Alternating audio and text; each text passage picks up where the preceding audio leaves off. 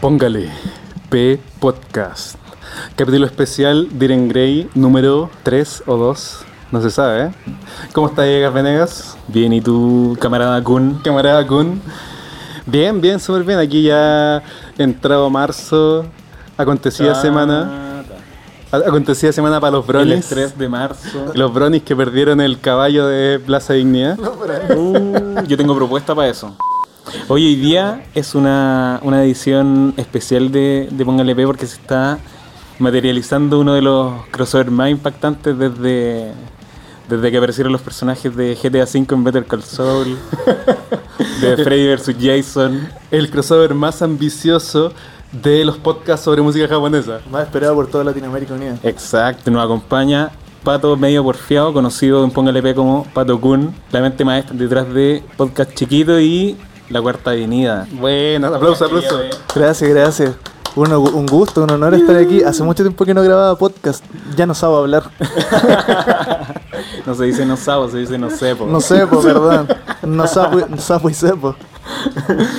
Oye, muy bacán pues, porque hace rato que estábamos como eh, en conversaciones, pues ahí los comentarios de Instagram medio como se Me dice. invité un poco. ¿Cómo? Me invité un poco yo mismo. Yo mismo me invité. Aparecí, el- llegué a la puerta nomás. Golpeé. Ding dong. Y aquí saqué mi computador. Como que entró y sonaron risas de fondo así.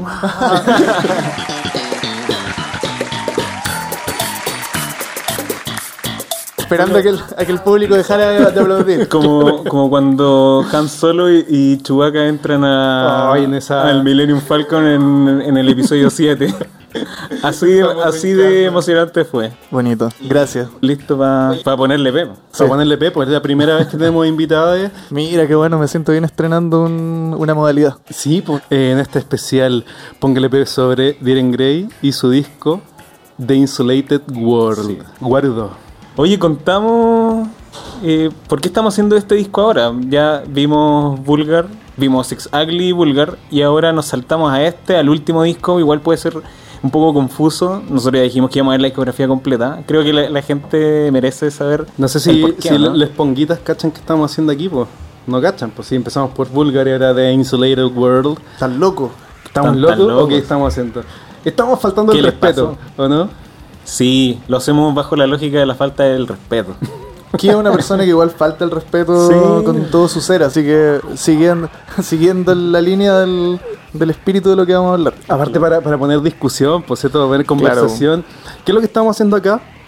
Eh, junto con eh, camarada Kun, Egas Venegas, lo que hicimos fue hacer una lista de nuestros discos favoritos, haciendo como un ranking, desde el menos favorito al más favorito.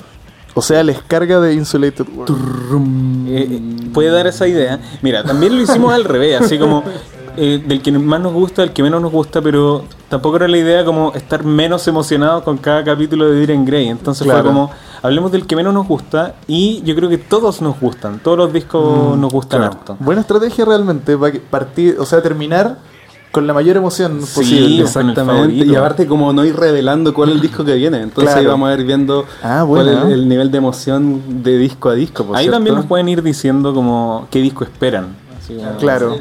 ¿Qué se imaginan? Pero sin opinar, porque no vale su opinión. Claro. Mira, sí. La lista ya está hecha. Ya ¿no? está Si, yo fuese alguien que escucha el podcast, no esperaría que mi disco favorito fuese el siguiente. Claro. Porque Claro. quiero que sea el último. Como, Es como la ruleta rusa, el- Elimination Chamber. claro. Así como puta, ¿por qué no les gusta tanto ese disco? Esa weá de como que hacen con la Lucía Iriart, como del Mortal Kombat, que le va ganando uno por uno a, a los otros monos. La vieja nefasta, ¿quién será? ¿Cuál será el siguiente disco que tragará en sus fauces? Ojalá que cuando lleguemos ya esté muerta. Ojalá. Está, Oye, está con, la, con la cantidad de weas que tenemos. secreto. ¿Por qué?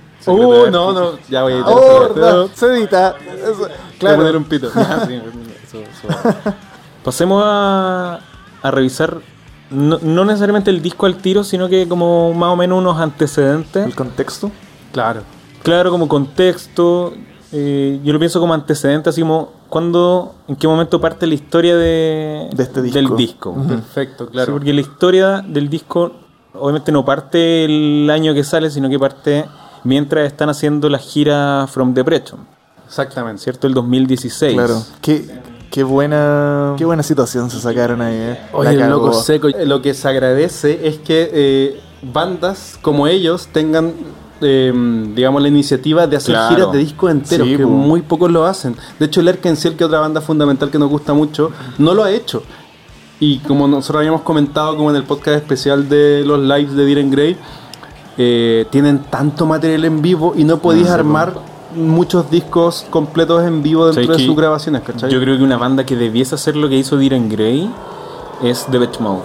Sí, estaría bueno. Porque ellos hacen gira una vez cada cuatro años. ¿Así como reloj? Sí. Mm. Y es del disco nuevo y puta, tienen tantas cosas buenas que pueden revivir entre medio de esos mm. discos, por último que les sirva de inspiración. Claro. Yo creo que aparte Diren Grey al haber hecho esto, como que eh, es como un gran, supongo que algo, aparte que ellos quieren hacer, pero también una gran instancia fanservice para los fans de una banda que generalmente están ni ahí con sus weas viejas. Pues. Se hacen, hacen conciertos de sus discos como no esperen que vayamos a tocar The Final. Vinieron claro. De hecho, la última vez que lo hicieron fue en el 2003, cuando hicieron el Blitz Five Days. Oh, bueno, que fueron con conceptos, pero ahí no, creo que no tocaron. No, era por disco. Mira, ahí era, por disco, era, por disco. De hecho, fueron cinco días. El primero era sin concepto, el segundo Gauss, el tercero Macabre. Mm. Como que, claro, eran mm. conciertos centrados en discos, pero no eran tocar los discos completos. por ejemplo, el día de Gauss tocaban como siete del Gauss y el resto de canciones eran nuevas, por ejemplo. Mm. Como que eso hacían y pero acá como que se motivaron. Y, la motivación viene desde el 2014, pues, ahora que lo pienso. Sí, Cuando hacen el, el Side Connect 2014 para tocar el Gauss completo. Ahí lo tocan entero. Y Kyo contaba en ese momento que fue una idea de él, esa, y que no le generó absolutamente nada hacerlo. Simplemente fue como, toquemos el, el primer disco, ya vamos a entregarlo todo. Pero después fue eh, hacer una gira completa del 2016 al 2017 para tocar todos los discos hasta el Doom Spiro Spero, porque Arque no lo vuelven a tocar precisamente porque el 2016 hicieron los conciertos para tocarlo el Arque completo. ¿Cómo es la... Nunca he sabido cómo es la logística de eso? Es como hacen, por ejemplo, cinco fechas de un disco, cinco fechas del otro. Sí, de hecho son poquitas. Y Mira, recorriendo Japón o todos vengan aquí al. Recorriendo Japón y fueron como 10 conciertos por disco. Ah, ya, Entonces, por ejemplo, de febrero a marzo tocaban Bulgar, supongamos. Eh, de ahí todo abril ensayando que iban a tocar en junio y julio. Y así. Por ejemplo, el 2016 hicieron tres giras. La primera fue Bulgar que estrenaron Utafumi en esa gira. Entre Bulgar y la gira siguiente, que fue Doom Spiro sacaron el single de Utafumi. En Doom Spiro en todos los conciertos tocan Utafumi y estrenan Keibetsu to Ajimari. Claro. Y la última gira del año fue Kiso, que fue los últimos meses del año. Y ahí estrenan Ranunculus. Pero no vuelven a tocar Keibetsu to Ajimari. Pero sí tocan Utafumi porque era el single. Claro. Y de ahí no vuelven a tocar ninguna nueva hasta el 2018. O sea, el 2017, que son las giras de eh, Uroboros, Marrobo Fagón, eh, Withering to Dead. Más encima tocaron con Pierrot. Ah, Ninguna de las canciones que tocaron ahí en esos setlists fue del nuevo disco. ¿Pierrot todavía existe? ¿Cómo? ¿Todavía existe Pierrot? No. es que Pierrot lo que hizo fue eh, un, show especial. estoy desayunando. Sí, pues es que lo que hizo Pierrot ha hecho esto dos veces. ¿Como el 2004? Sí, como que ha vuelto a hacer dos shows, creo que hace 10 años, y ahora con Diren Grey en el 2017. Mm. Esos fueron dos shows eh, solitarios, inéditos, mm, claro. Son súper buenos. Buenísimos. Pierrot hay que tocarlo en algún momento. Pierrot es bacán igual. Pierrot vamos, yo creo, a revisar los primeros discos completos. Me acuerdo una amiga que conocía más música que yo me dijo, cacha, esto es Pierrot. Y me pasó un CD que era como que nunca he vuelto a, ver. es que era como que yo vi la lista y decía BCD con CD y era como... Parece que era una de estas cuestiones raras con videos, pero no he vuelto a reconocer ese disco. Pero sí, lanzamiento japonés. No, además era súper típico como compartirse material, pues, como mm. música y mucha la pescáis y mucha no la pescáis. Claro. ¿Qué harta pega esta weá como de eh, aprenderte todo un disco de nuevo para ir a tocarle un concierto. Porque claramente, ¿cuántos se van a acordar de esas weas? Pues yo ya pienso en general las canciones de Iron Grey, sobre todo ahora. Eh, yo que toco un par de instrumentos, sin ser bueno para nada, pero ¿cómo se acuerdan tantas? Las canciones tienen como cinco partes. Ahí, ¿cachai? Que un grupo le tiene amor a su trabajo. Claro, po. son muy Y a su buenos, historia. mucho oficio. Estos tipos Sí, no- po. no solamente como que tocaron los discos, sino que en algunos conciertos, cada gira tenían como un estilo distinto. Sí, po.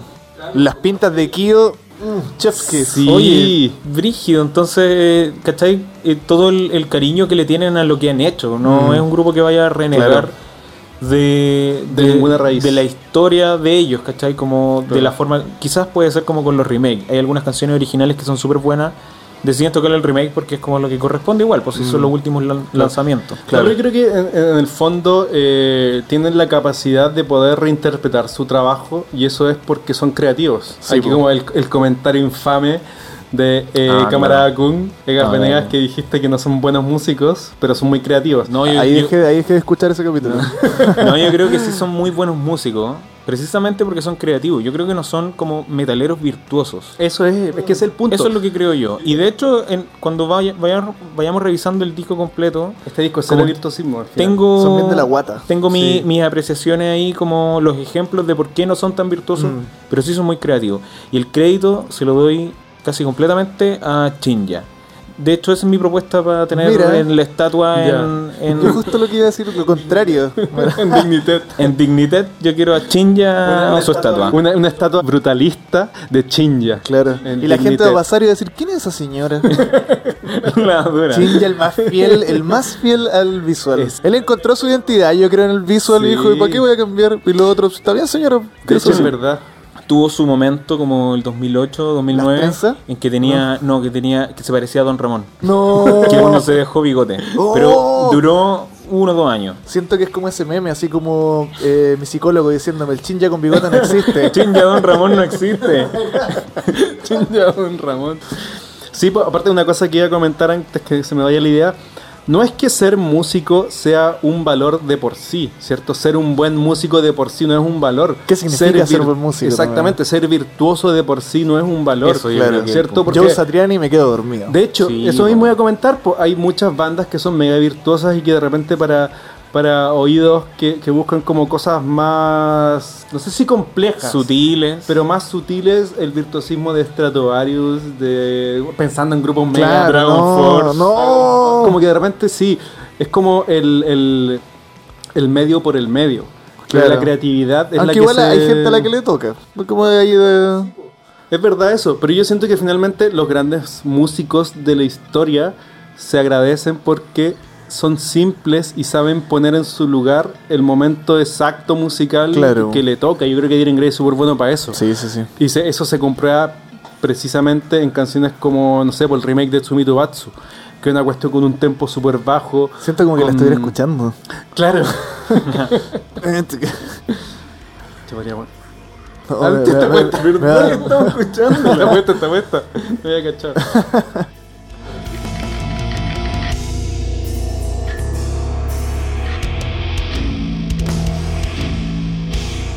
Continuando con la historia de Utafumi, o sea, de, de Insulated World, Utafumi es lanzado el 27 de julio del 2016, ¿cierto? sí Luego eh, de dos años prácticamente de gira, en abril del 2018 lanzan Ningen wo Kaburu que significa vistiendo piel humana. sí eso fue entre medio de las giras del 2018 que la mayoría de las canciones o sea la mayoría de las demás canciones del disco las tocan en la gira Shinsekai del 2018 Claro. que es la primera gira de, del 2018. Cuando sacan el single, hacen la gira Wearing Human Skin. Así se llamó. Y con esa fueron a, a Europa. Y la mayoría de las canciones las tocan en esa gira, eh, en esas dos giras del 2018. Eh, unas poquitas la- las tocaron, las estrenaron cuando ya sacaron el disco y las tocaron en el 2019. Eso igual es algo Ah, claro, sí. extraño, creo yo, porque ellos mientras estaban de gira sacaron el disco. Este, Mientras estaban de gira en Europa y aún así no tocaban el disco completo. Tocaron, hicieron la gira del disco el 2019, así como en marzo del 2019, varios meses después de sacar el disco. Claro, el disco sale el 26 de septiembre del 2018. Sí. Y la gira de la gira que se, se llamó The Insulated World Tour, esa desde del 2019. Eh, ¿Y qué otra cosa pasó antes del disco? Es que a principios del 2018 también, que yo creo que fue el, como el, el impulso a la gira Shinsekai, es que sacan los Blu-ray de la gira From Depression y el, creo que el segundo grandes éxitos de la Ah, banda. ¿verdad? El Vestige of Scratches. Sí, es bien bueno ese. Oh, es bueno. Sí. Aparte es como temático. Claro. Cada- por ejemplo, cada disco abarca como una época y en cada disco la última canción es un remake de la época. Eh, son tres remakes en total y en, ese, en esa compilación está la versión single de Utafumi, Mm, que es Ah, distinta a la del disco, habla del disco. en producción, en grabación. Me gusta, perdón, el pensar como las primeras veces que Diren Grey volvió a tocar canciones como eh, después de ya haberse vuelto como este metal super experimental, nunca vi venir Sí. que Kyo todavía pudiera cantar eso. Para mí es uno de los cantantes con mayor rango que he escuchado en mi vida. Que tener esa weá guardada si no, no la usaba, po. Sí, po. Ahí cachai cuando como tenéis un músico que es súper completo.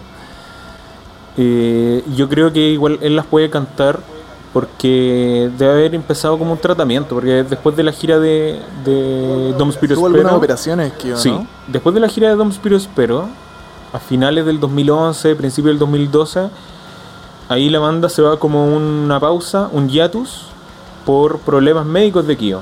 Después de eso tiene como una, un- tiene una operación que será como una reconstrucción y vuelven a final del 2012 con el single Rinkaku. Eso lo vamos a abarcar cuando veamos el disco Arque, pero desde ahí cambia el estilo de voz y pasa a ser eh, más gangoso, pero mucho más versátil.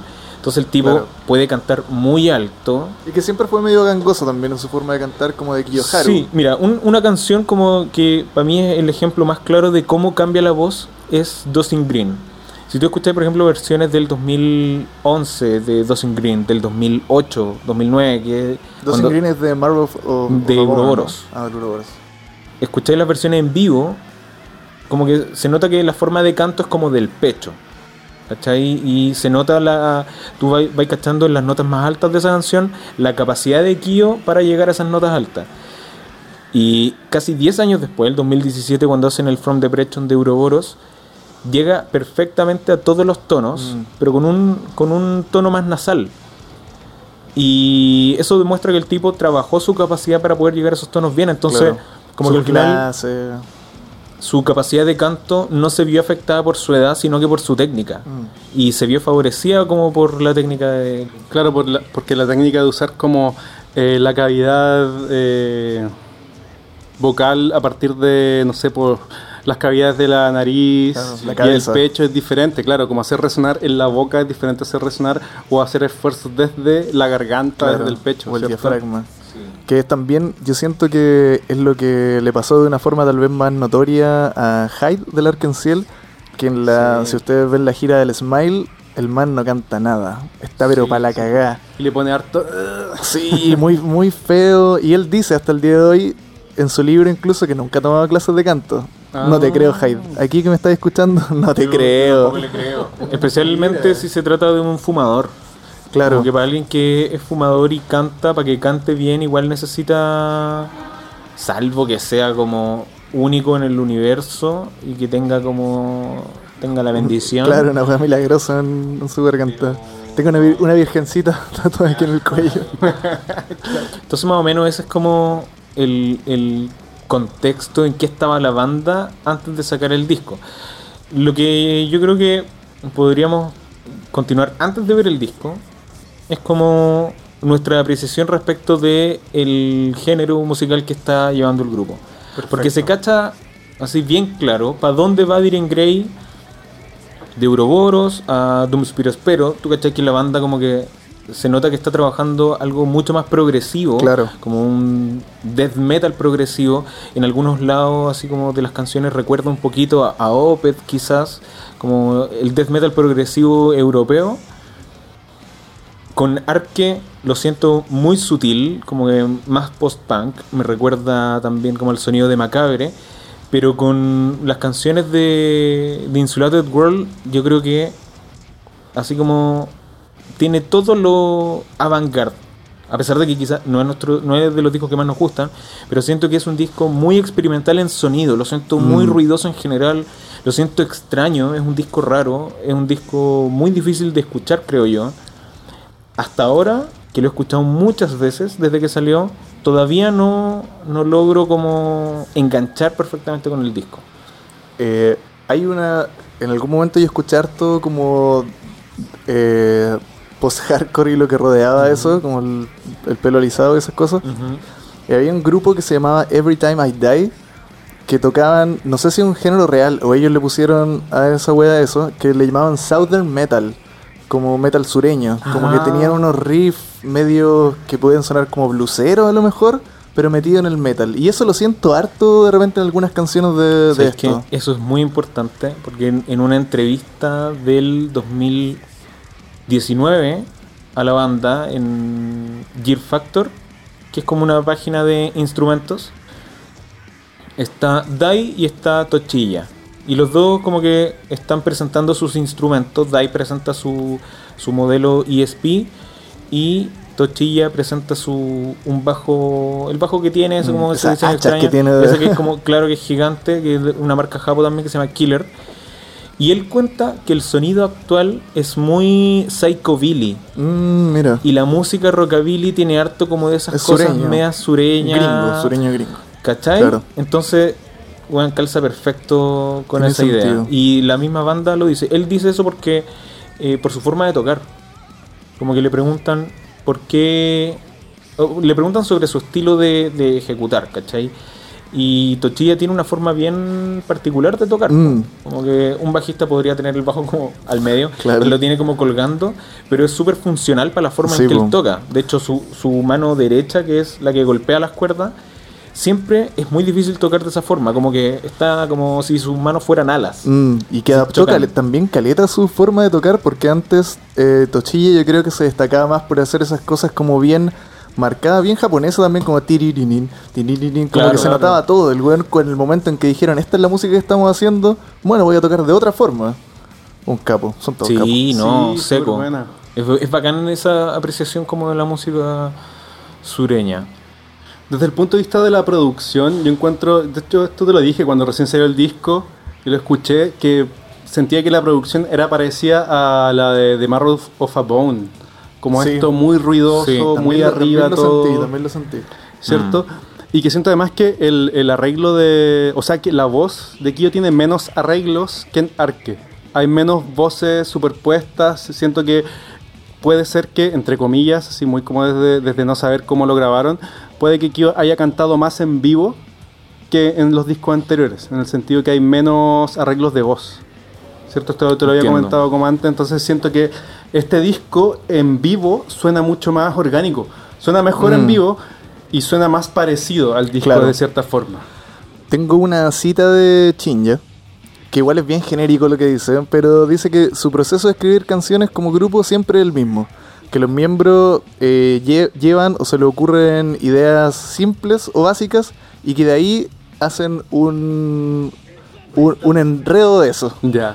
Y que ahí lo van sacando, supongo, sus ramas. Pero ¿sabes que igual es interesante porque siento que eso tiene que ver con el momento en que están ellos. Y yo creo que después de haber sacado tres discos súper progresivos, quisieron, porque otra cosa, este disco es súper old school. Old school de la época de los 2000, Ujú. ¿cierto? 2007 hacia atrás, entre Vulgar y The Marrow of a Bone, este disco como que comparte mucho eh, ánimo.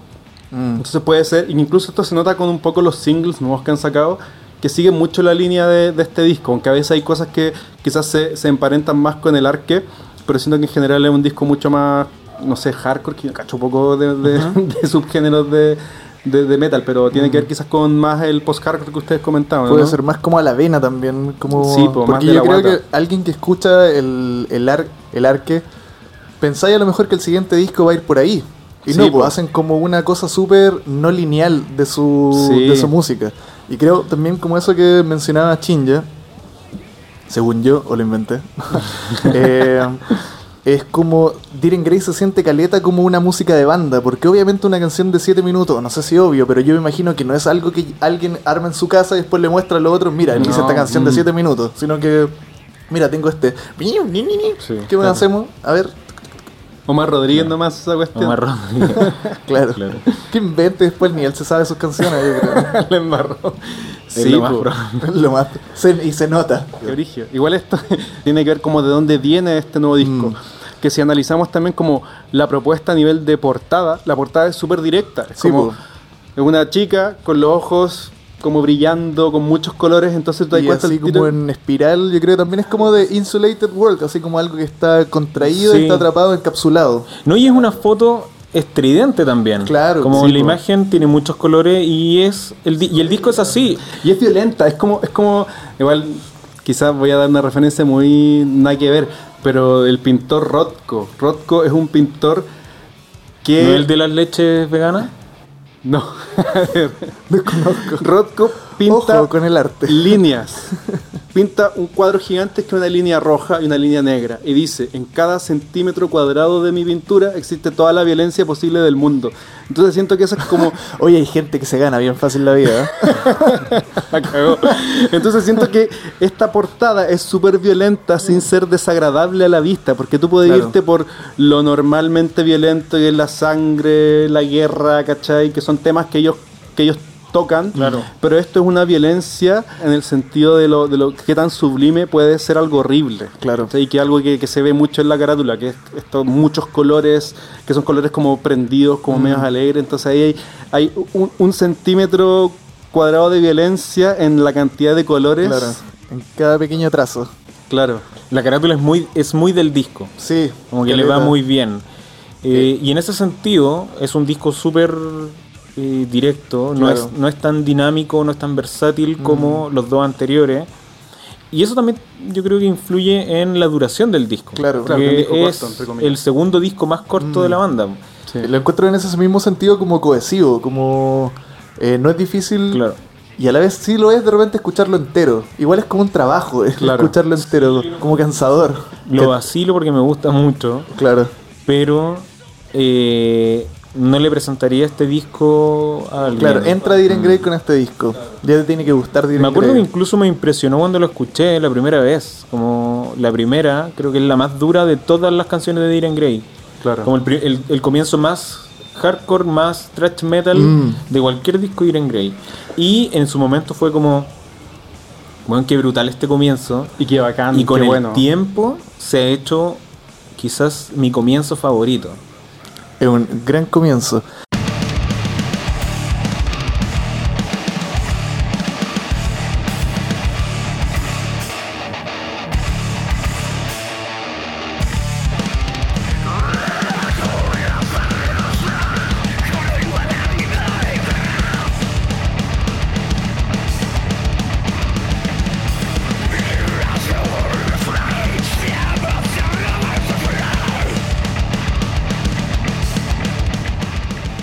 Kibetsu to Hajimari significa desprecio y el comienzo.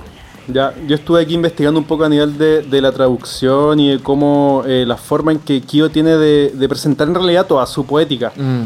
Y estuve cachando ahí como según los comentarios de traductores y cosas que la forma eh, más intuitiva de traducir este nombre sería un comienzo con desprecio. ¿ya? Pero lo que pasa ahí es que usa la palabra to y no la palabra no, que no es de. De, claro. Entonces Todo como es que... como I, ¿o no? Claro. Entonces ahí dijeron ya, en realidad es raro que la canción se llame así, pero tiene que ver con la poética de Kyo. Claro. Ya que sea desprecio y el comienzo. Mm. Kyo dice que la primera línea de esta canción está relacionada con la última línea de la última canción. Ahí la dejo. Mm. Mira, Vamos a llegar ahí entonces Ahí dejo. perfectamente. Hay un, hay un viaje que, que hacer. mira qué interesante eso. Eh, algo que también se me había ido es que Kyo comentaba sobre como las diferencias entre el arque y este disco.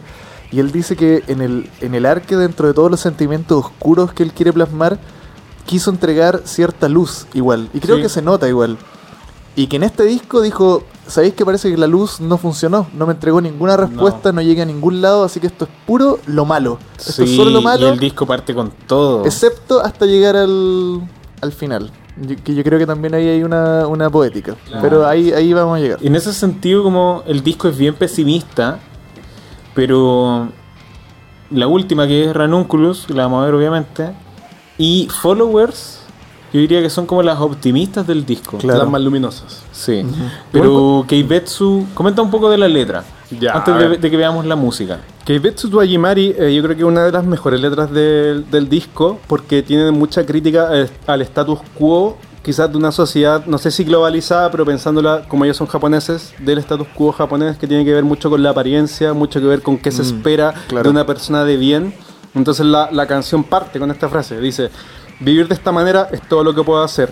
No pienso que sea miserable, son ustedes. Es decir, son ustedes los que piensan que esto es miserable. Claro. Entonces como que también tiene que ver, quizás yo pasándome el rollo, con que el, el, sujeto artista en Japón es un sujeto muy como apartado del resto de cómo lo mira la sociedad desde este punto de vista. Nadie usa tatuajes en Japón a menos que sea yakuza o alguien del mundo del arte. Claro. Entonces no sé si se va por ahí esta letra, pero tiene que, digamos, tiene una, una perspectiva que nos podría llegar quizás como gente con una sensibilidad más, más artística, que siempre aquel que vive del mundo cultural es como mal mirado por esta sociedad globalizada general del mundo, que es mucho más exitista, más... Como diciendo yo no soy un salaryman y no está, no está mal que, que sea artista. Como que encuentro que Kyo con sus letras es bien consciente con quién es y con la, por decirlo de una forma, como la naturaleza de una persona común y corriente. Claro, Porque, así como paréntesis, el Diren Gray fijó un concierto, su primer concierto desde el último concierto en París para ahora en mayo. Y es como un día martes, digamos. No sé qué día es, no me acuerdo. Y el loco, eh, ayer, de hecho, esto es como muy reciente, ayer 11 de marzo, como que se burlaba en el panel en el que estaban, en que hicieron como esta presentación del concierto que grabaron sin público y todo eso.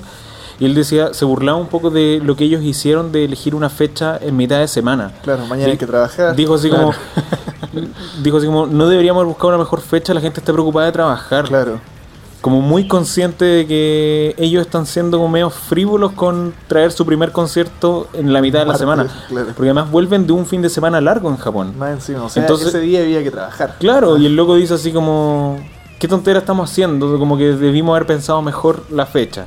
Y todo así como que no lo pescaron.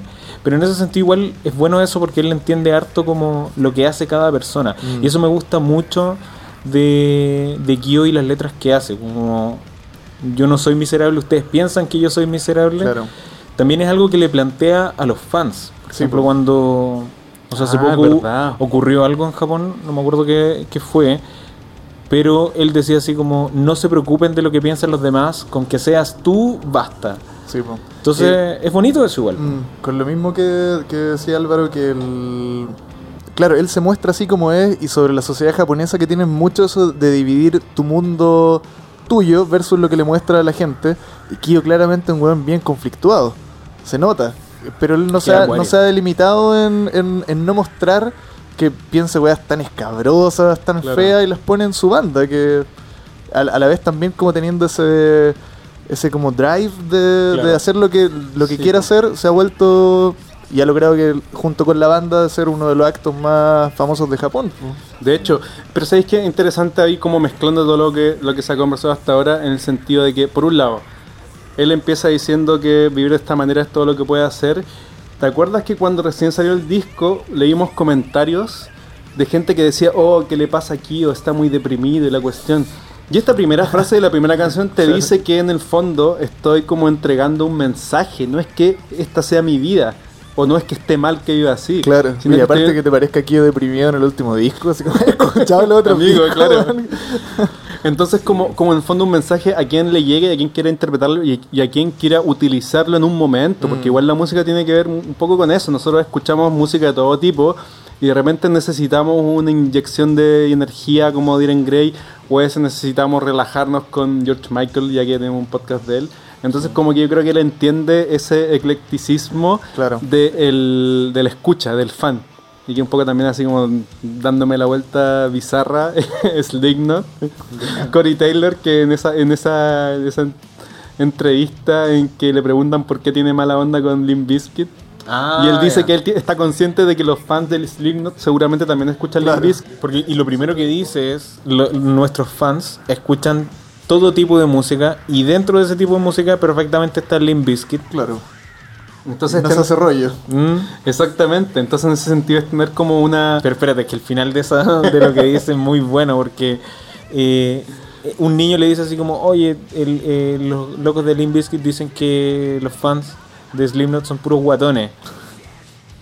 Fat Ugly Kid. Y él dice así como, yo soy un Fat Ugly Kid.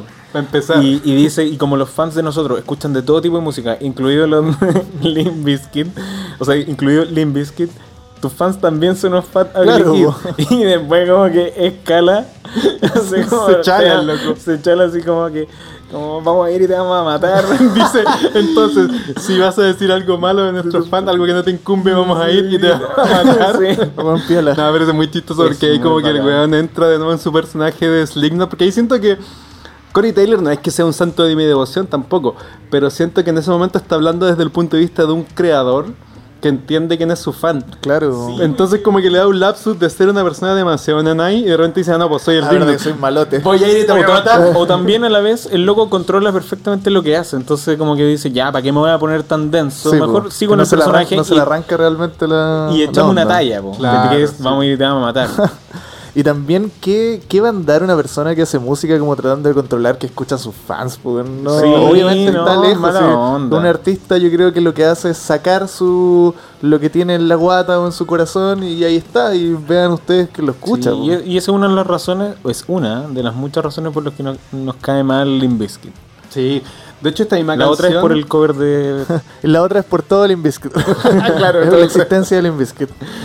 Otra frase, de hecho, que cabe de cajón en lo que estamos hablando, es que eh, en esta misma canción, la primera del disco, hay una frase que dice, Esto es, eso es opresión, no te incumbe, ríete y mírame en menos. Si solo pudiese morir, ven y celebra mis heridas.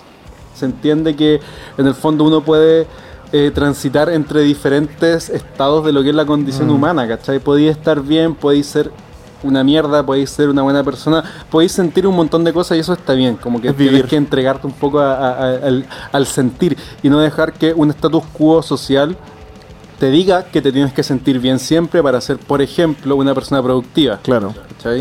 Esa es una idea que nosotros igual hemos repetido harto y es que Dylan Grey es una banda que se trata sobre la condición humana.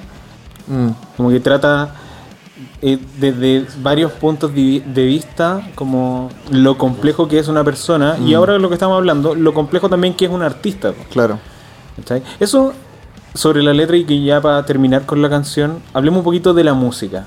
Yo creo que el comienzo del disco es increíble, debe ser de mis favoritos de toda la discografía. Pasa que encuentro que todos los discos parten muy bien, todos. Quizá el que menos me gusta es Gauss, porque me da un poco de lata. El modo esa- Adam. esa intro- claro.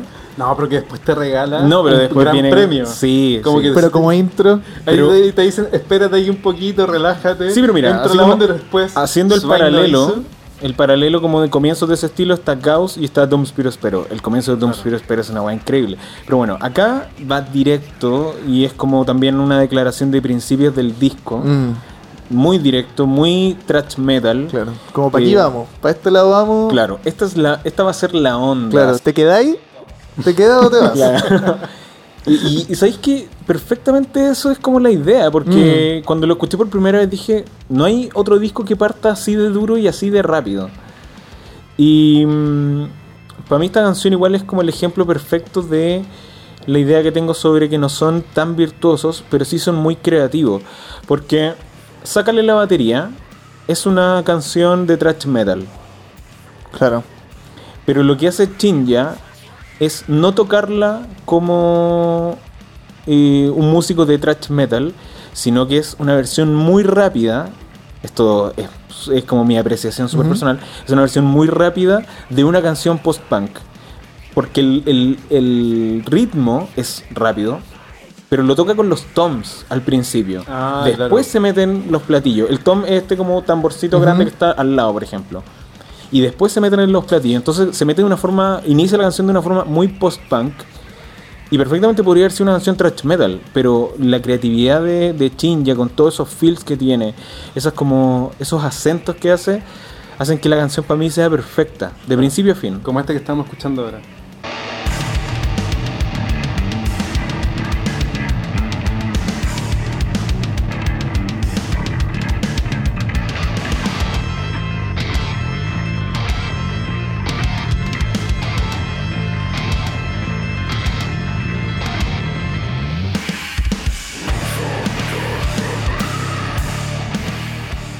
Ah, claro, que hay un intermedio. Hay un intermedio en que el bajo, la guitarra y la batería están haciendo algo muy sutil. Es como unos acentos, así como tatán. Sí, como matemático. O sea, es como algo que hemos dicho también. Es que el post-punk también evoluciona después del mad rock. Yo siempre he dicho que el verdadero post-punk es, o sea, el, el, el post-punk revival no es The Stroke, sino que es el mad rock.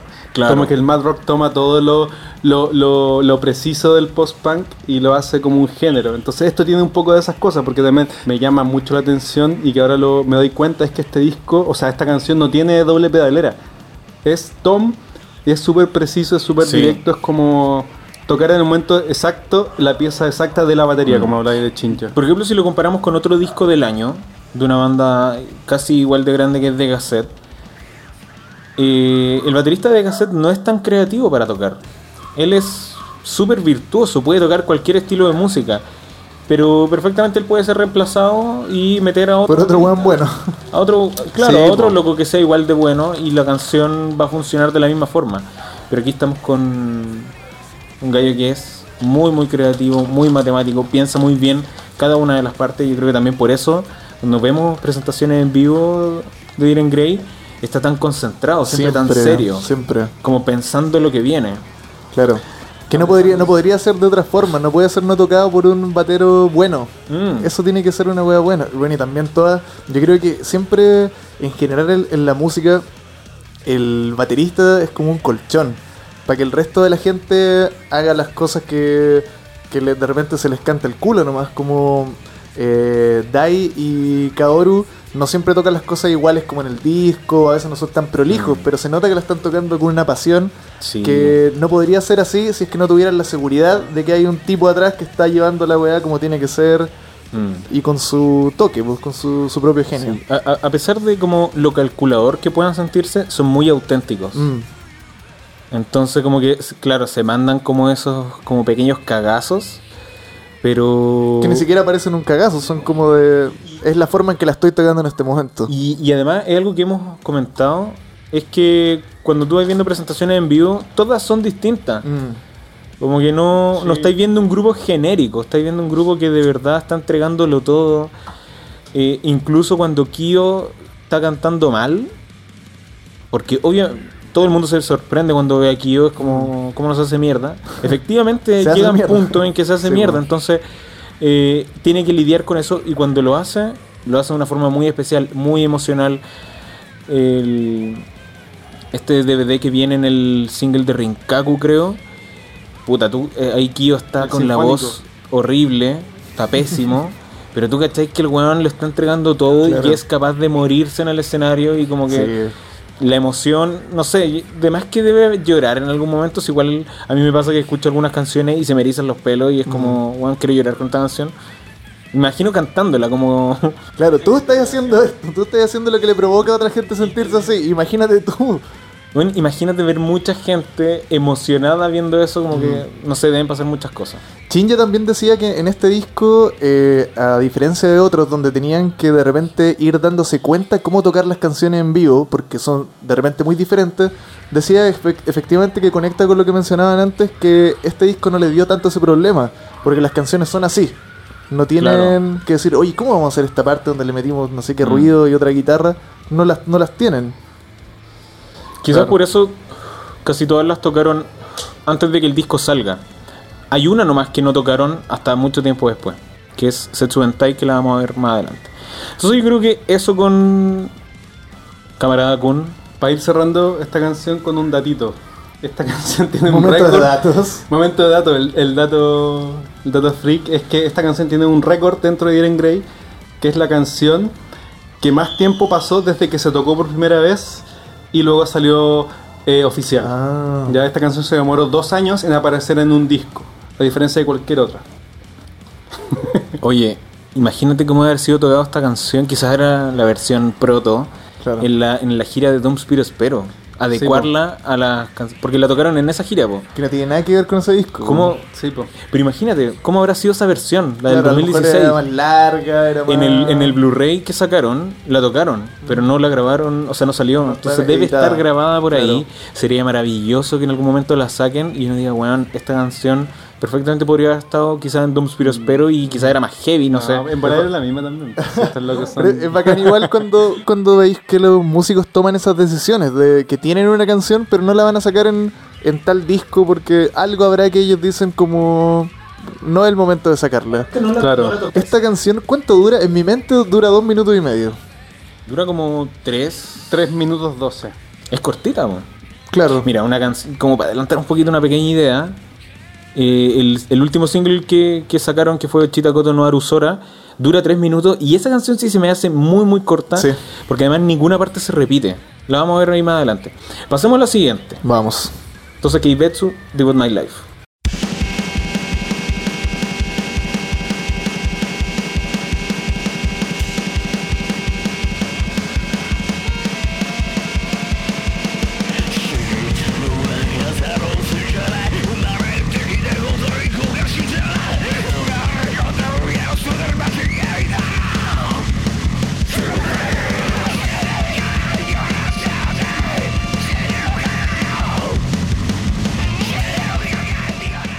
Devote My Life, dedicar mi vida.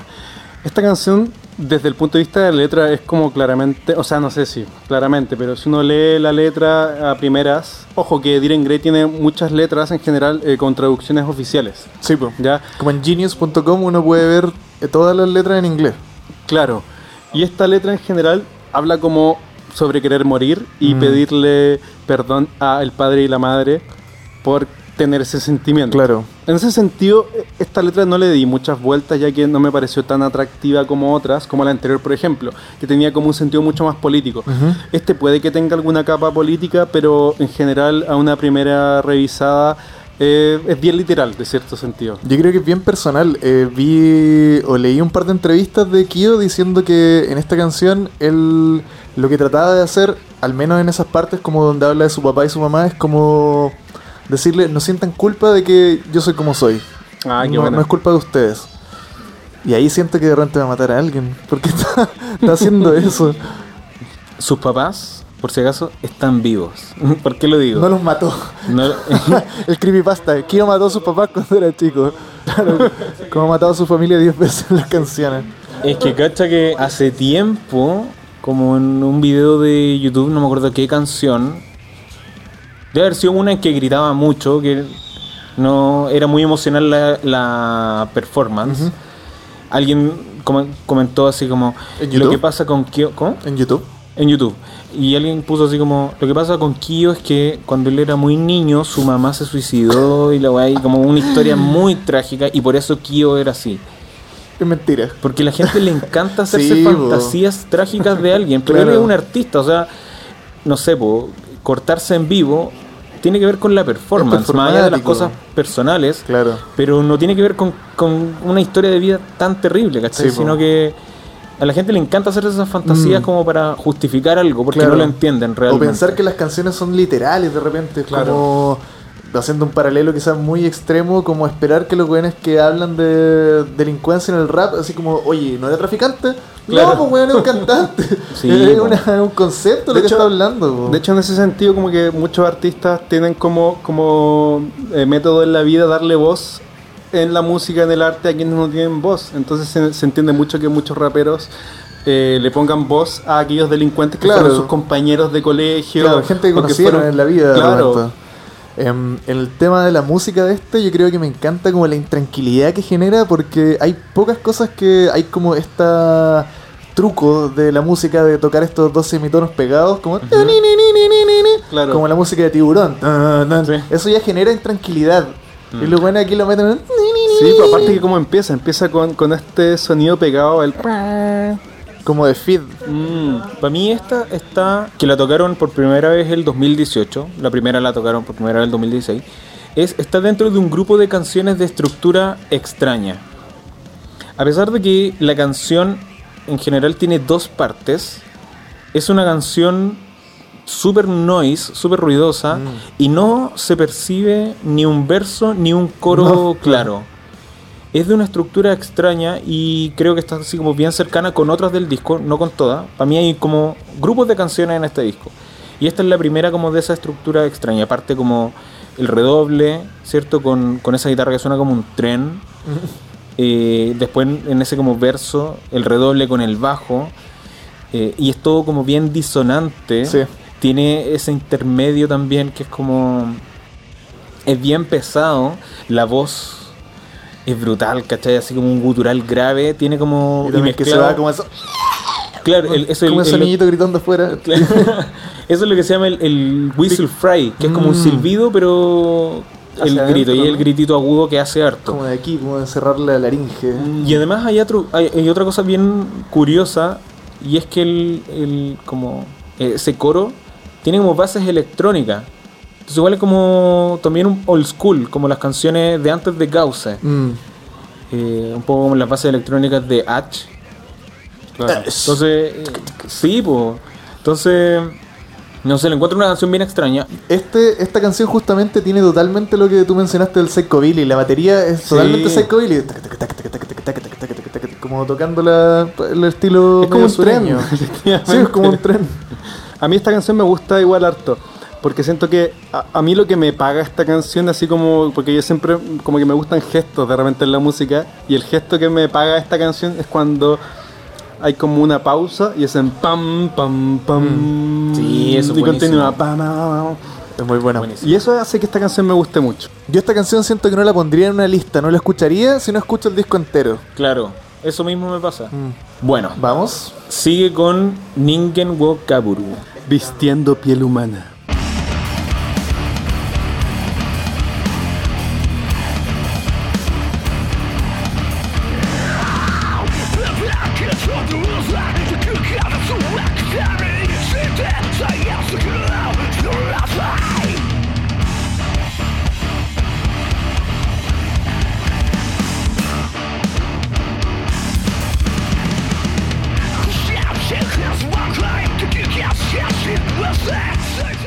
Esta me gusta caleta. Es muy single igual.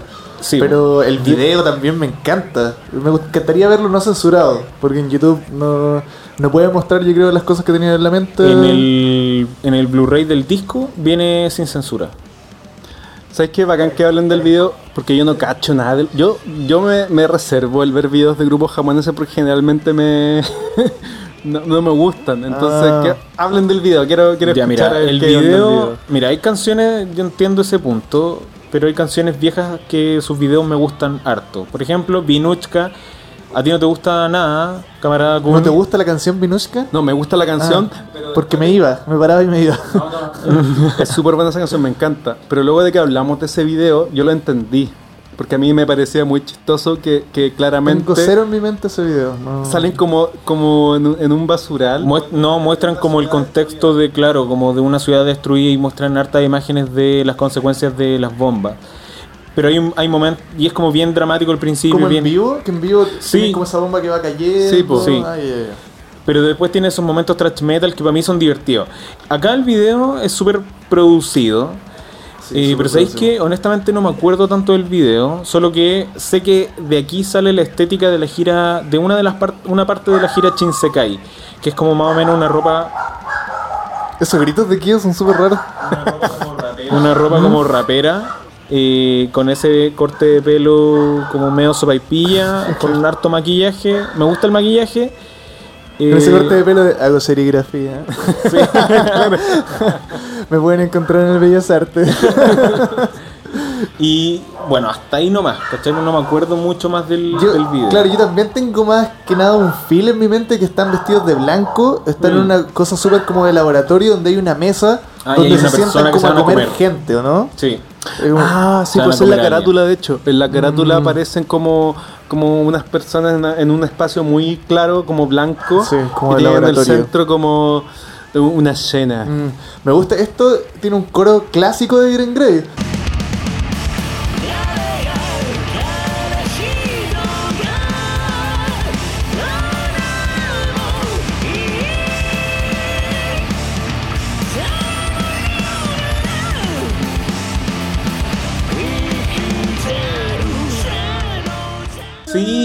Sí. Mira, ahí, ahí musicalmente. Mira, el single es bacán porque viene con un remake de H. ¿La dura? No La versión idea. definitiva de H. Sí. Es la cuarta versión de H. Y es súper buena. y viene con una. con un Blu-ray eh, en que viene una canción de Arque distinta de cada una de las giras From Depression. Eso estaba bien bueno. Eh, sobre la música, me gusta que sea así como bien como groovy. El bajo se escucha Mm. así bien firme. El ritmo de la batería recuerda harto al ritmo lento de Uroko. Pero Sí. no es tan, no es tan no es tan intensa. Y sabéis que en la voz, acá me recuerda harto a Vulgar por, por el tema de los rap, pero también me recuerda nuevamente eh, a Mike Patton. Como que había pasado mucho tiempo No. que ya Kyo se estaba separando harto de ese estilo. Pero acá con esos rapeos, ¿cachai? Como las voces bien gangosas, me recuerda harto a Mike Patton Yo como no- en Gauss. nunca he sido fan eh, de Fate No More ni, ni de Mike Patton. Me gusta ese disco Mondo Cane, a lo más. Pero no, nunca había yo sentido un paralelo por desconocimiento entre Kyo y Mike Patton. ¿Y qué es? Como el... Mira, Es un chileno, sí sé. se cortó el pelo en el persa que vio. Claro. Es que sabes que, mira, te, te recomiendo dos discos de Fate No More para cachar más o menos las ideas. El, el primero, Primero de Fate No More, que es el Real Thing. Cuando no canta Mike Patton, ¿puedo no? No, el, el primero con Mike Patton, Ah, el Real Thing. Y el segundo que es Angel Dust. Eso lo he escuchado, el del cisne. Es bueno ese disco. Y mira, Mike Patton tiene harto eso como de rapear, Claro. pero a la vez de hacer muchos gritos Entre agudos.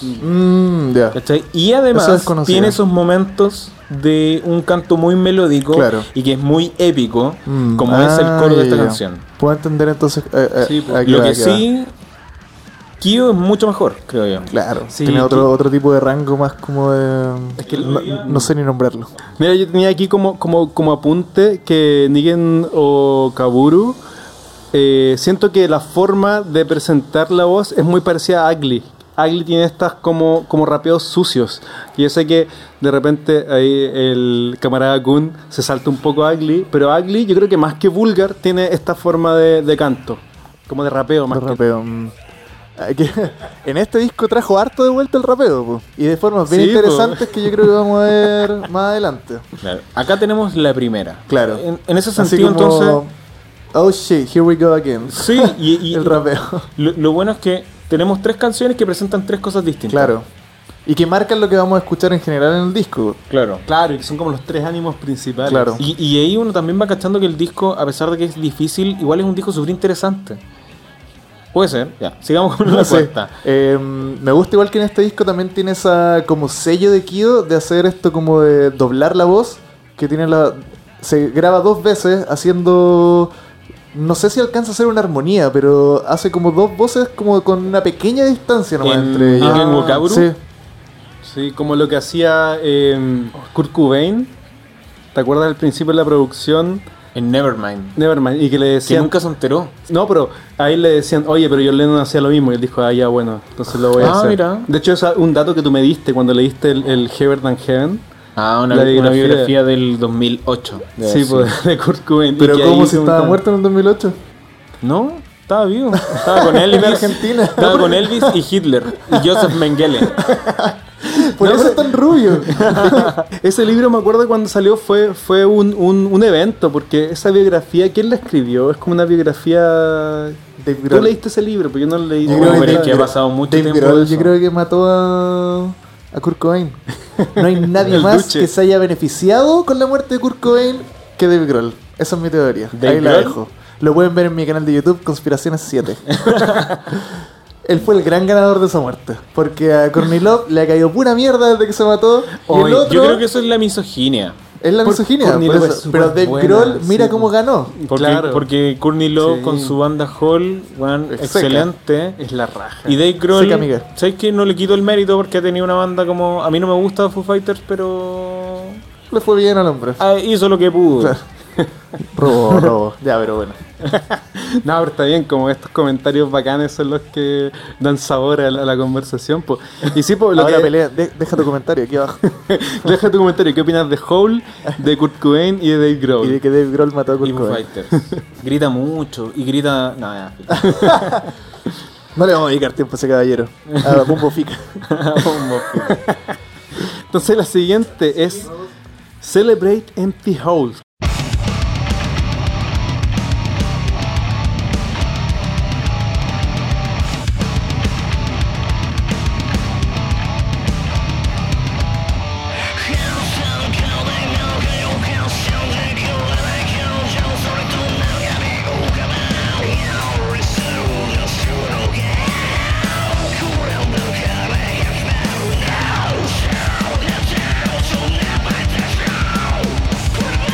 Celebrar aullidos vacíos. ¿Será eso ya de entrada una, una especie de crítica al fandom o al fandom de la música pesada? Como decir, como vos aplaudís cualquier weá de un weón que esté gritando. Celebra cualquier grito vacío, no importa Uh, lo que estés había diciendo. pensado. Oh, sí. qué buena. Sí. Puede ser. Se me ocurrió recién la magia del momento. Ingrato el weón. Sí, es millonario. Oye, este loco no usa redes sociales. Tiene gente... Tiene Instagram. No, pero no las usa. La usa como su equipo. Y hay que pagar para que el loco te mande como... ¿No ves? No sé, una- nada. Así como... Sí, Eh, es un a mí- Es que sabéis que... Mira. me, me llevó a, a leer Beastars. ¿Manejan Beastars? ¿Manejan el concepto? Sí. Él, él tenía una foto de, de un Sí. librero que tenía todo Beastars. Oh. Y yo dije, ah, obvio, yo quiero ser como Kio. Kio Furry. Fur- sí, yo ahí furry. me- no, no puedo decir nada. Me- nunca pensé que ese tipo de figuras me fueran a provocar cosas. Eh, Es un tema, Vistars. Aquí. Es un tema. Pero bueno. Em, Sobre El- esta canción. A ver, ¿quién parte con una idea? me acordé también que leyendo entrevistas, haciendo la tarea, eh, Kyo decía que se sentía un poco frustrado al sentir que no lo entienden. Y tal vez se conecta con esto. Él dice como que él siente que él le ha, le ha dado tanto a su forma de expresión y que siente de eso poca retribución en el sentido de que aún siente que la gente no lo entiende. Mm. Ingrato, como dijiste tú. Ingrato. ¿Quién sabe? O un artista siempre se va a sentir así, incomprendido como un ángel caído. Algo que hemos hablado antes sobre el bicho en general tiene que ver como que muchos temas que tocan siempre es la del artista eh, que padece Claro. de ser artista. Es un sufrimiento constante. Exactamente, y que es como algo que no pueden sobrellevar muchas veces y que sufren por aquello. Mm. O sea, yo creo que estos cabros ya a los cuarenta y tantos lo toman como un motivo de, de, digamos, para comunicar. No sé si lo sientan así realmente Claro. con toda su Que ya fama, tiene que ser un combustible de generar su arte, pues como hay una Sí, zona que le genera crear, que a lo mejor tal vez le lo lleva a estar constantemente mal, no sé. Mm. No voy a juzgar sus procesos creativos porque me gusta lo que hace, así Claro, sí, sí, no. Y es bien completo. Yo siempre utilizo la expresión completo y complejo. Porque tenemos acá 2018 sacando este, este disco súper intenso. Décimo disco. Pésimo disco. Décimo. Décimo disco. audífonos y así como chucha. No, y el 2019, su quequillo, como con me una. encanta el nombre su quequillo, ¿Te me gusta? un quequito. Su quequito. quequito. Eso que quita. Ahí sacó su quequillo. Y ahí con una sensibilidad distinta. Es distinto. Eh, de hecho, en una entrevista él decía que si de repente se topa con Diren, con quien Diren Gray, hay algo que él prefiere hacer con su quequillo, no lo hace. Claro, po, porque sabe que tiene su otra vía de escape. Y además los puntos de vista de las letras cambian. Por eso también es un, un- es un poeta como tan interesante, porque él decide eh, cantar desde el sufrimiento en Diren Gray y en su quequillo desde otro tipo de sensibilidad. Claro. Muchas de las canciones son incluso desde el punto de vista de una mujer. Sí. ¿Cachai? Entonces como la, la complejidad como de Kyo como artista. Ya, entonces vamos a Celebrate Empty Holes. En eso estábamos, ¿no? En eso estamos. Ah, R, R. R. Para mí esta está como dentro del grupo de las extrañas como Debut My Life. La siento como hermana, tiene una introducción que, que es súper piola. Eh, el verso y el coro se, se, logran identificar con los cambios en la batería. Parte con un, una cuestión que es como tom, después hi-hat con caja y después bien thrash metal. Entonces como que va, va, va, todo bien fluido. No hay como. no están esas pausas típicas de Diren Grey. Entonces como que en ese sentido va bien, pero se siente extraña como Devote My Life. Pero sé que el comienzo igual es súper parecido a lo que a los comienzos de The Marrow of a Bone. Yo cuando lo escuché dije, ah, esto es como esos comienzos directos, bien apretaditos de, de ese disco, po, del 2007.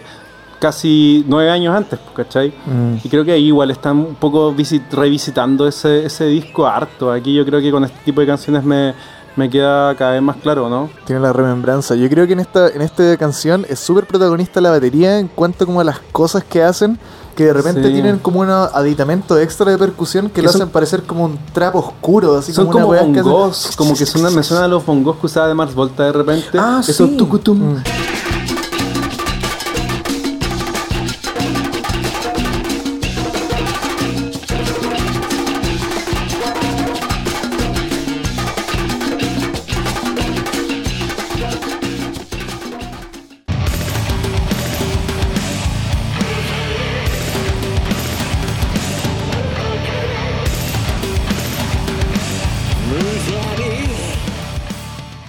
Y también de repente hay una parte muy muy deliciosa. Encuentro que Shinji hace como un redoble y le hacen un paneo de derecha a izquierda y le hace como. Sí.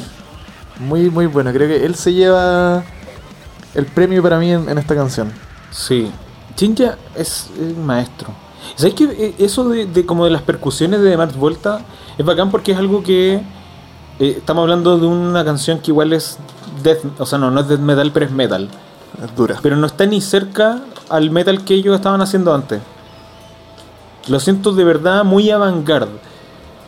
Y eso sí. me, me, gusta harto. La batería Shinja es demasiado creativa, una idea que no voy a cansarme de repetir. Eh, y es bien dinámica. ¿Sabéis que es bacán este momento que estamos escuchando? Que es como el intermedio de un las interludio, claro. Claro. Y, Con un y aquí Kyo canta como bien alto. Eh, en, en, el primer capítulo yo dije que se, pare, se parecía a Ping Pong. No. Esta es una canción full Ping Pong Energy. Pero me gusta harto. Y después viene un momento. después viene un momento como bien Doom Metal. Me, claro. Incluso parecido al remake de Sumi Tubatsu. No es tan duro. No es tan pesadillesco. Pero es, claro, no es tan de pesadilla, pero es bien como, es bien pesado. Y también tiene esa onda, si lo escuchamos como de metal industrial, como de Ramstein, por los sintetizadores. Claro. Es bien interesante y después vuelve con, como, con ese coro thrash metal mm. y, y, esas percusiones loquillas. Yo sin ser eh, muy conocedor de, lo, de los metales más oscuros y de ningún metal realmente, mi acercamiento más grande al metal ha sido siempre por Japón, como ex Japan, que después crecí y dije, yo estaba escuchando metal, esa es la voy a estar escuchando, o Diren Grey, claro. eh, esos de repente son súper altos que hace Kyo, tienen algo que ver, o conectan de alguna forma como, como canta el tipo de Cradle of Filth, o nada que ver. ¿Sabes qué puede sí. ser? Pero yo creo que... que... lleva como a ese como cerrar la garganta que lo hace como lo que tú decís como un silbido. Sí, lo más curioso es que nosotros como que como no cantamos, no somos cantantes, pensamos que puede ser como cerrar la garganta. Uh -huh. Pero cuando tú cantas cerrando la garganta, te haces mucho daño. Claro, claro, hay que tener técnica para es hacerlo mucho bien, daño porque en el fondo no es cerrar la garganta. Yo, por ejemplo, hago un chillido, que no lo voy a hacer ahora. Que lo haga, que lo haga. igual podrá. Por ejemplo, eso, eso es como tú estás cerrando la garganta, claro, como ¿cierto? Un globo que, que lo estiráis, le estiráis el cuello para que salga el aire. Claro, ese ruido. Imagínate hacer esa cuestión mientras estás cantando, te vaya a destruir. Claro. Y lo que hace Kido es, por ejemplo, pasar del pecho a la cabeza el, el, el, canto más agudo posible y mezclarlo con el fry. Claro, hacerle un. Que es un el rasposo. Uh, el, uh, no es para adentro, es para afuera, como claro. se está hablando. Y la gente que cante y que quiera hacerlo, no sé, pues alguien que quiera hacer una banda metal e intentar imitar esas voces, jamás haga eso de apretar la garganta porque claro. se va a hacer mucho daño. Tomar clase, y vaya a terminar mm. sin poder cantar. Claro. De hecho, no, yo creo que de repente eso fue lo que le pasó a Danny Field, porque si uno ve a Danny Field hoy en día, el de Cradle of Field, canta súper mal y se nota una Ah. voz desgastada y una voz quizás mal utilizada. Puede ¿O ser, no? ¿no? Sí. Yo la última vez que supe de ese señor, que nunca he escuchado ninguna canción de Cradle of Filth, no sé por qué lo traje a colación. No, está Porque bien. lo conozco de. A mí me gusta Bring Me the Horizon. Y él estuvo invitado en una canción de, de uno de sus últimos discos. Y sale haciendo como. Tú escuchas y. Ah, claro, eso es lo que hace él. po. ¿Y te gusta el correcamino? El correcamino. ¿El correcamino y el coyote? Bip, bip. Sí. Ya, cuando se caen de. ¿Cómo suena el.? Ese, ese es Danny Field. Ese, Ese ese es Danny Danny Field.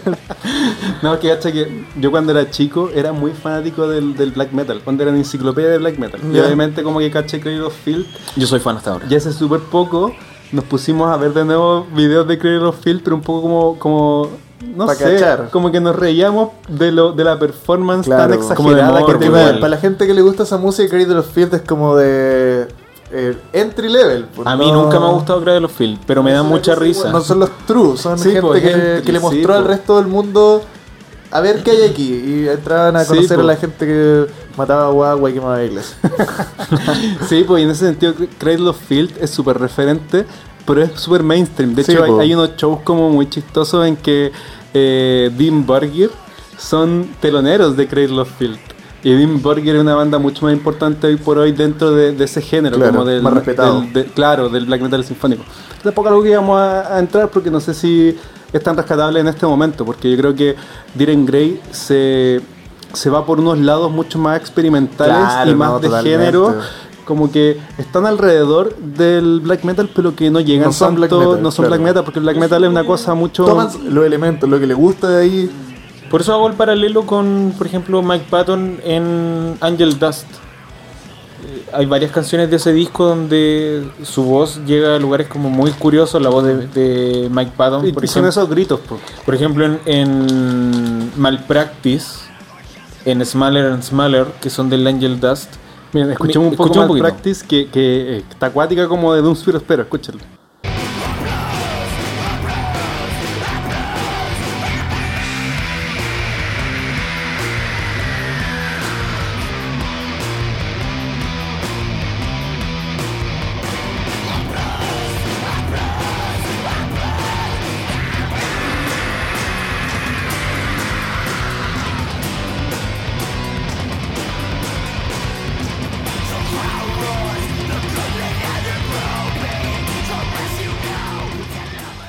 Caleta, ¿esto es Mike Patton?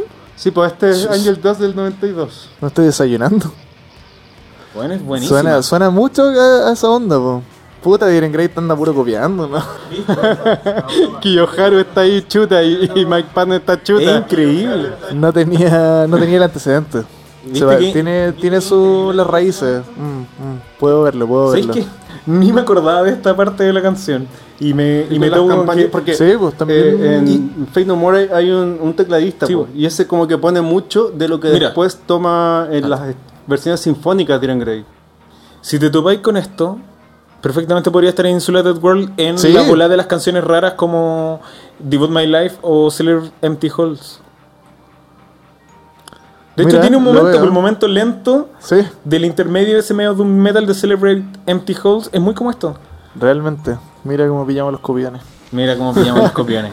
los tributos los tributos Sí, no, influencias. Se No, escucha Kaoru música. lo ha dicho, que Mike Patton es como una gran influencia. Mm, Una vez yo me topé con un foro que ponía una entrevista de, Ki- de Kaoru y de, y de Dai sobre todas sus influencias, como de donde ellos tomaban harto, decían. Y tenían una gran lista.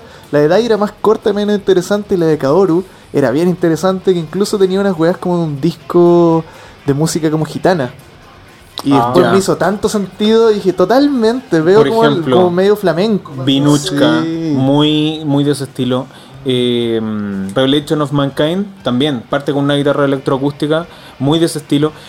La forma de baile de Kyo También, también que- es muy como Shakira. flamenco. Muy Shakira, Muy Shakira. Eh, por ejemplo, hay una pre- en Karasu, esto es como muy paréntesis, Karasu, la versión de de. Kiso, claro, de Kiso en el From the Breton, al final él termina en su Su tarima. en su tarima, ¿cachai? Y está bailando como flamenco, está así y zapateando. Buena. Y, es muy y eso al final de la canción. Y el, y el final de la canción es muy death metal. Mm, mira las mezclas. Vamos a Utafumi. Utafumi.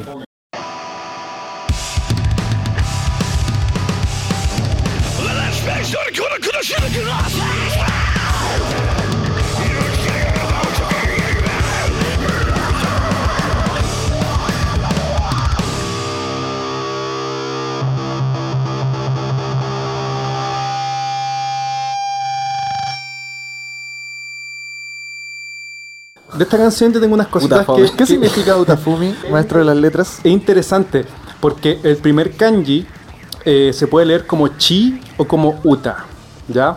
Que tiene dos significados similares pero no iguales. Mira, yo sé lo que es chi. No me chi, digas. dígame. Muerte. No. Chi De es- sangre. chi es sí, pero tierno. Chi. chi. ¿Te gusta ir en Grey? Chi. Chi es eh, poema o verso Ah. poético. ¿Te gustan los poemas? Chi. Chi. Y lo interesante de ese kanji es que se puede leer como chi, que es poema o verso poético, y como uta. Uta significa, Canción. eh, claro, canción o poema moderno. Ya, ahí está. Entonces estamos claros que es como uta, como en Sahou no uta, que significa Canción de la arena. canción de la arena, exactamente. canción. Sin embargo, Fumi, ese- esa unión de, de los kanji es mucho más compleja, ya que es ambiguo y puede significar pisotear, experimentar, apreciar o ri- hacer rimar, Mira. como una rima. Entonces, como que... Una paya. que una paya. Entonces, en ese sentido, la- esta, esta canción puede significar pisotear la canción, experimentar con la canción, apreciar la canción o simplemente hacer una canción. Claro. Entonces, yo creo que en la ese- vez. en ese sentido, esta como primer single tiene un poco que ver como con lo que hemos hablado, como que estamos como tratando de hacer como Diren Grey en este momento, es como presenciar quizá una subversión de lo que es la canción. Desarmar de lo que pensaban que íbamos a hacer. Claro. Me gusta Caleta en esta canción. Tiene en- entre la voz y la guitarra son lo que más para mí destaca en esta canción, que lo vuelven como como concentrado, un punto como de. ¿Has visto cuando fumáis pito en una pipa? y después queda toda cochina por dentro con esa como resina. Utafumi es eso. Eso es como casi que podéis tocar ese, esa condensación que tiene la, la Mm. guitarra y la voz de repente. Sí, pues. Esta canción en ese sentido encuentro que cuando la escuché en vivo me hizo mucho más sentido, como que me gustó Mm. más. Cuando yo la escuché como el... No sé si antes salió una versión de single, yo creo, y después salió la versión en vivo. Y de- en ese sentido como que eh, encontré que la versión de estudio, dije, ah, esta es una, una canción entretenida, quizás muy corta, quizás muy directa, pero me gustaría escucharla en vivo. Y cuando la escuché en vivo no me decepcionó porque estaban todos los elementos que yo pensé que, que iba a encontrar Mm. ahí presentes, porque es una canción súper performática, como de, de para verla en vivo. De hecho, mira, a nivel poético esta canción yo creo que es súper importante. Yo también como que musicalmente al principio no me gustó tanto, en vivo me gustó más, pero ahora que estuve como integrándome con la letra, tiene una, una, una propuesta poética de lo que hemos hablado súper profunda. Que justamente como tú nombras, aquí Pato Kun nombra a The Final, la Final. letra tiene una parte en que menciona esa canción. Ah, La a ver, ¿cómo conecta esta canción con The Final? Me, me desayuno. En una de las últimas frases, la canción dice, he tenido suficiente, quizás debería encontrar un propósito en mi vida y carve, es decir, como, como Como tallar. en mi brazo, The Final, y pone The Final en mayúscula como Ah, la, la canción. De hecho, la letra dice The Final, no está la- en japonés. Mm. Entonces, está como, como hablando sobre volver a replantear lo que habían hecho hasta el momento, porque de hecho hay otra frase en la canción que, que dice, he estado, mi alma ha estado vacía por más de 10 años, y se ríe, jaja. De hecho hay una palabra ahí en japonés que es como un, una onomatopeya de, de risa. Flop. ¿Cachai? Entonces, Como- claro, Y aparte de Final, si lo pensáis como que si, si dice como eh, tallar en su brazo de Final, que de Final eso. termina con con cromatearse. es el... Kio, por favor, no lo hagas. No lo el hagas. corbateo máximo. Bueno, igual en vivo, cuando la termina, hace como un, como un corte en la Mm, muñeca. sí. Mira. En todas las versiones. Cuático. Sí, yo creo que aunque, aunque tengamos canciones que musicalmente quizás no nos llamen tanto la atención, hay niveles poéticos que siempre vamos a poder Claro, como... Siempre hay algo donde sacar. Sí, buena, buena con eso. Continuemos. Vamos. Y viene acá. Acá. Acá.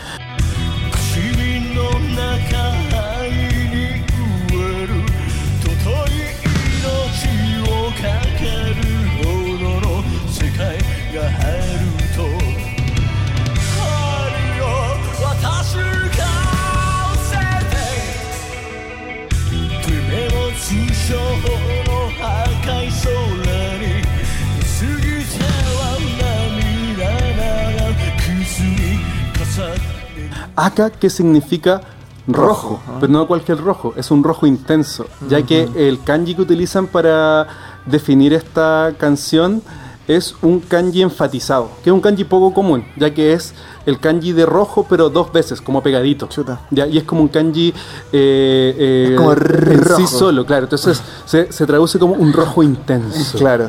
Como Esa la palabra yo la conocí por Mook, que también tiene una Ah. canción que se llama Aka. Y estará con el mismo kanji. La ¿no? recomiendo. También sabes que Milla, el guitarrista de Mook, que también es una persona que hace hartas letras, es como bien el cerebro del grupo, también tiene esta misma cosa como de usar eh, kanjis complicados Claro. con diferentes significados. Que el- no sé, los que tienen 800.000 kanji, incluso inventan, siguen Sí, inventando po, kanji. sí. Es una weá que nunca vaya a poder aprender, ni los japoneses van a aprenderla. Sí, pues de hecho cuando yo estoy investigando este kanji, ya que me, me fue complejo como eh, rastrearlo, ya que yo buscaba el kanji de rojo normal, y claro, me aparecía el color rojo, pero el kanji doble salía como ambiguamente y encontré que era un kanji enfatizado, que se Claro. llama. Es un rojo mamadísimo. Y un rojo Y para los fans, para los fans de Naruto, Akatsuki, Ah. Claro. Luna Roja.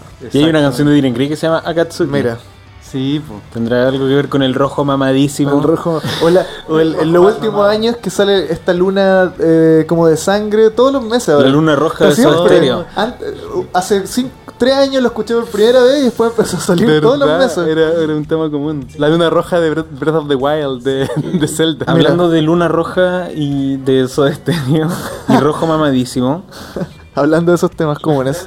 yo creo que esta canción es la obra maestra del disco. Mira, es la mejor arriesgado. canción del disco. Esta canción me fascina demasiado. Como que yo creo que destaca en la estructura, destaca como en la ejecución. Y lo bacán de esta canción es que todos destacan. Todos los músicos del grupo destacan como un montón. eh, y me recuerda mucho a, a, a Macabre, especialmente cómo están configuradas las guitarras. Y a la guitarra de Gustavo Cerati en Luna Roja. ¿Por qué me señalaste a mí? Yo soy Gustavo Cerati. Tú eres Gustavo Cerati. Gracias, Akatsuki. Tú eres Gustavo Cerati. Em, Chinja también, no sé por qué leí tanto de Chinja para este disco. Parece que fue como la entrevista que encontré. sentido, pero él decía que para él fue de las canciones que lo dejó como más satisfecho en lo que él hizo en la batería. ¿Sabéis qué? ¿Concuerdas? Concuerdo y creo que por esta canción, esta, yo presento esta canción para que pongan a Chinja en Plaza Dignidad. Bien. Con Acá- batería sí. Con batería. Con batería. Con batería. Acá. Chinja tiene. con- no puedo sí, pucha, no, como sea, porque acá Chinja de verdad creo que se luce, tiene de mis feels eh, favoritos y demuestra también como lo delicado que es para tocar en canciones que Mm. son más progresivas o más tranquilas. Eh, porque yo creo que cuando son muy rápidas las canciones no hacen las cosas más sencillas. Claro. Pero aquí como que demuestra todo lo creativo que es, ¿cachai? Entonces, eh, bueno, es algo que obviamente no vamos a poner la canción completa, pero, yo, Oh, pero sí. prestenle atención a la batería porque a de verdad es escucharla. muy sutil, es muy delicada y es muy dedicada a la Mm. vez, ¿cachai? Lo que eh, yo también la encuentro bien bacán, pero yo no le podría dar el, el- el trono de la mejor para mi gusto porque siento que es bien diferente al resto del disco. También, Sí, porque- eso es otra cosa. De hecho, yo aquí eh, marqué como que una canción bien de la onda de Arque. Claro. Creo que es como una canción que podría bien estar en Arque y que es de las pocas canciones que tienen solos bien complejos. Como que en ese sentido los solos de, de guitarra de esta canción Sí. eh, son poco comunes dentro del disco. El solo es otra cosa. Es de mis solos favoritos de toda la En discografía de este, de hecho, había eh, puesto la nota de Kaoru y su influencia gitana. Creo que en esta lo demuestra un poco con ese Sí, medio pues. flamenco. No sé si ustedes alguna vez escucharon este grupo que se llama Duele Quartz. Que es un- Yo lo recuerdo no hace cacho. mucho tiempo, pero no. Mi- Miyavi. Claro, Miyavi, ah. Miyavi tocaba en Duele Quartz antes de Ah. ser famoso. O sea, o más famoso. Y tiene una canción que se llama Réplica, que es preciosa, la recomiendo. Y esa canción tiene una parte muy similar a lo que estamos escuchando ahora. Como, Pongamos un poquito de réplica. pongamos un poquito de réplica, me voy a emocionar.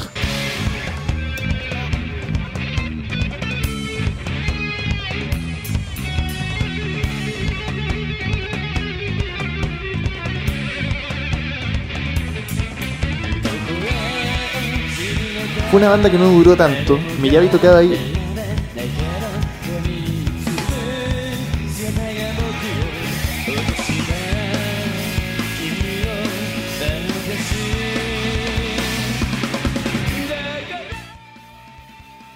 Cuando tenía como 17 años. Era súper chico. Y él se acabó la banda y se volvió un mega popstar. Hizo el camino que no logró hacer completamente Hide porque se Ah, claro, sí, pues. pasó a otro plano. Pasó otro plano. Tiene unas Después. partes Sí, media que la guitarra le- les va a recordar esos como medio españolillo. De hecho, la intro, si uno le saca la, la, la distorsión, es piri piri piri piri piri piri, ¿cachai? Es como una cosa muy que podría ser flamenca. No, y sabéis que eh, acá como que todos son muy precisos con lo que tocan. Porque el solo, por ejemplo, lo toca... Hacen lo típico, así como que se van intercalando Mm. el solo. Y, y lo termina Dai. Esta canción me da la impresión que es de Dai. Es de Dai. Porque los discos desde el Vulgar ya no están acreditados a cada uno, pero yo creo que es de banda. De hecho, otra entrevista que leí, Dai dice como que eh, no sé si Kyo lo, lo empujó un poco a, a hacerse cargo de esta canción o él le dijo tal vez que él se relacionaba con la canción y él dijo, mira, es curioso que siempre me relacionan con las canciones que tienen que ver con el rojo, como Red M, Ah, que también se, se tiñó también el, el pelo Buenísima. rojo mucho tiempo. Y el pelo M ahora es- está, es ahora está rubio y Me está- encanta la pinta de Dai Sí, ahora. es bueno. Abrazó el Fabuloso. visual. Sí. Que sale con sus chorcitos. Sí, además le tengo mucho cariño porque es igual a una profe que tuve en la U. La y tía que- cuánto. Ah, y en la que- U. Y que. Pensé que era un colegio. y- ¿Sabes qué? ¿Es ella? Se llama Y era muy seca. Y como que tuvimos un, un conflicto, pero a la vez era como, tú tienes que hacerlo así. Y era como demasiado. eh, Te desafiaba. Estimulante. Claro. No era para tirarte para abajo, sino. Claro, era muy una profe muy estimulante. Entonces, como que le tengo mucho cariño cuando veo, fotos de Dai. Me encanta. E- Este disco en general, eh, como los temas que va, va como tocando a nivel poético, tiene mucho que ver como con el flujo del agua, el color rojo, Mm. y eso en esta canción creo que es que se une harto con la sangre. Yo creo que Claro. una de las siguientes también habla mucho de sangre, y es como, como el, el- el agua puede dar vida. Ahí que me estoy yendo en la bola, pero es como un, un take Rojo como el planeta Marte también. Que estamos buscando Donde agua. hay agua.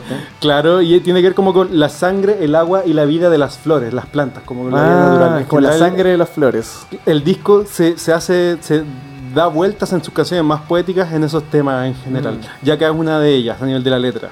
Claro. Mira, buena. ¿eh? Increíble. Oye, ¿qué otra cosa quería decir? Pero en general la letra, por ejemplo, en la, en la performance, Kyo la hace como bien sufrida. Es bien enca. Vienen capas sus Y es cositas. una, es una canción súper enca porque además es una canción como tranquila en general. Y la voz de él es bien limpia. Mm. pero en vivo como que es muy emocionante. Eh, nosotros en, en los discos que subimos por el concursillo elegimos la versión sin- del concierto sin público, pero hay una versión que es muy emocionante que es la de la gira de Insulated World que viene en el, en el Blu-ray del single eh, World of Mercy. Y en esa versión Kyo no tiene la voz así como tan... está como menos mal de la voz. De ahí es de- más encima de los últimos dos conciertos de la gira. Está cansado ya. Y el coro, la parte alta, la canta tan, emo- tan emocional que se le rompe la voz Brígido. y es muy bacán. Escuchemos un momento.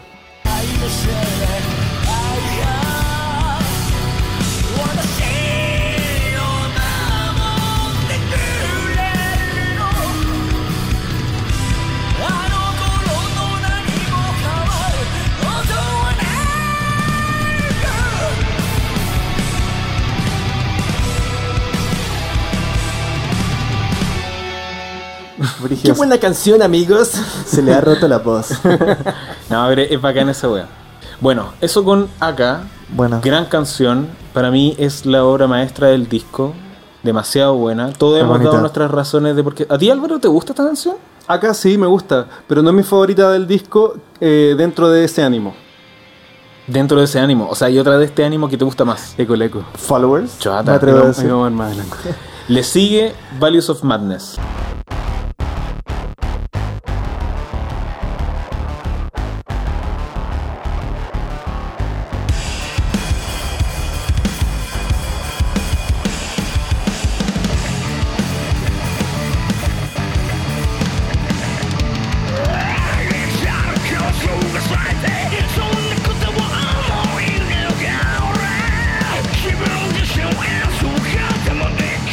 Los valores de la locura. esta canción, yo a la- en la lista a algunos les puse un corazón.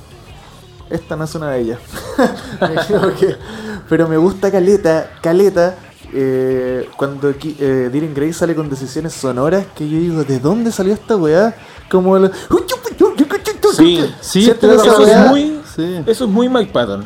Esto Mira, es No More. yo, yo sin, sin conocer Mike, eh, sin conocer los Mike Patton, para mí yo lo conecté con Kendrick Lamar, que no sé si a ustedes les Ah, gusta. ya. Él Marlo Lane. hace, yo soy lolo. Eh, él hace muchos personajes rapeando y de repente tiene Mm. personajes que suenan como un viejito, que es como suena aquí haciendo.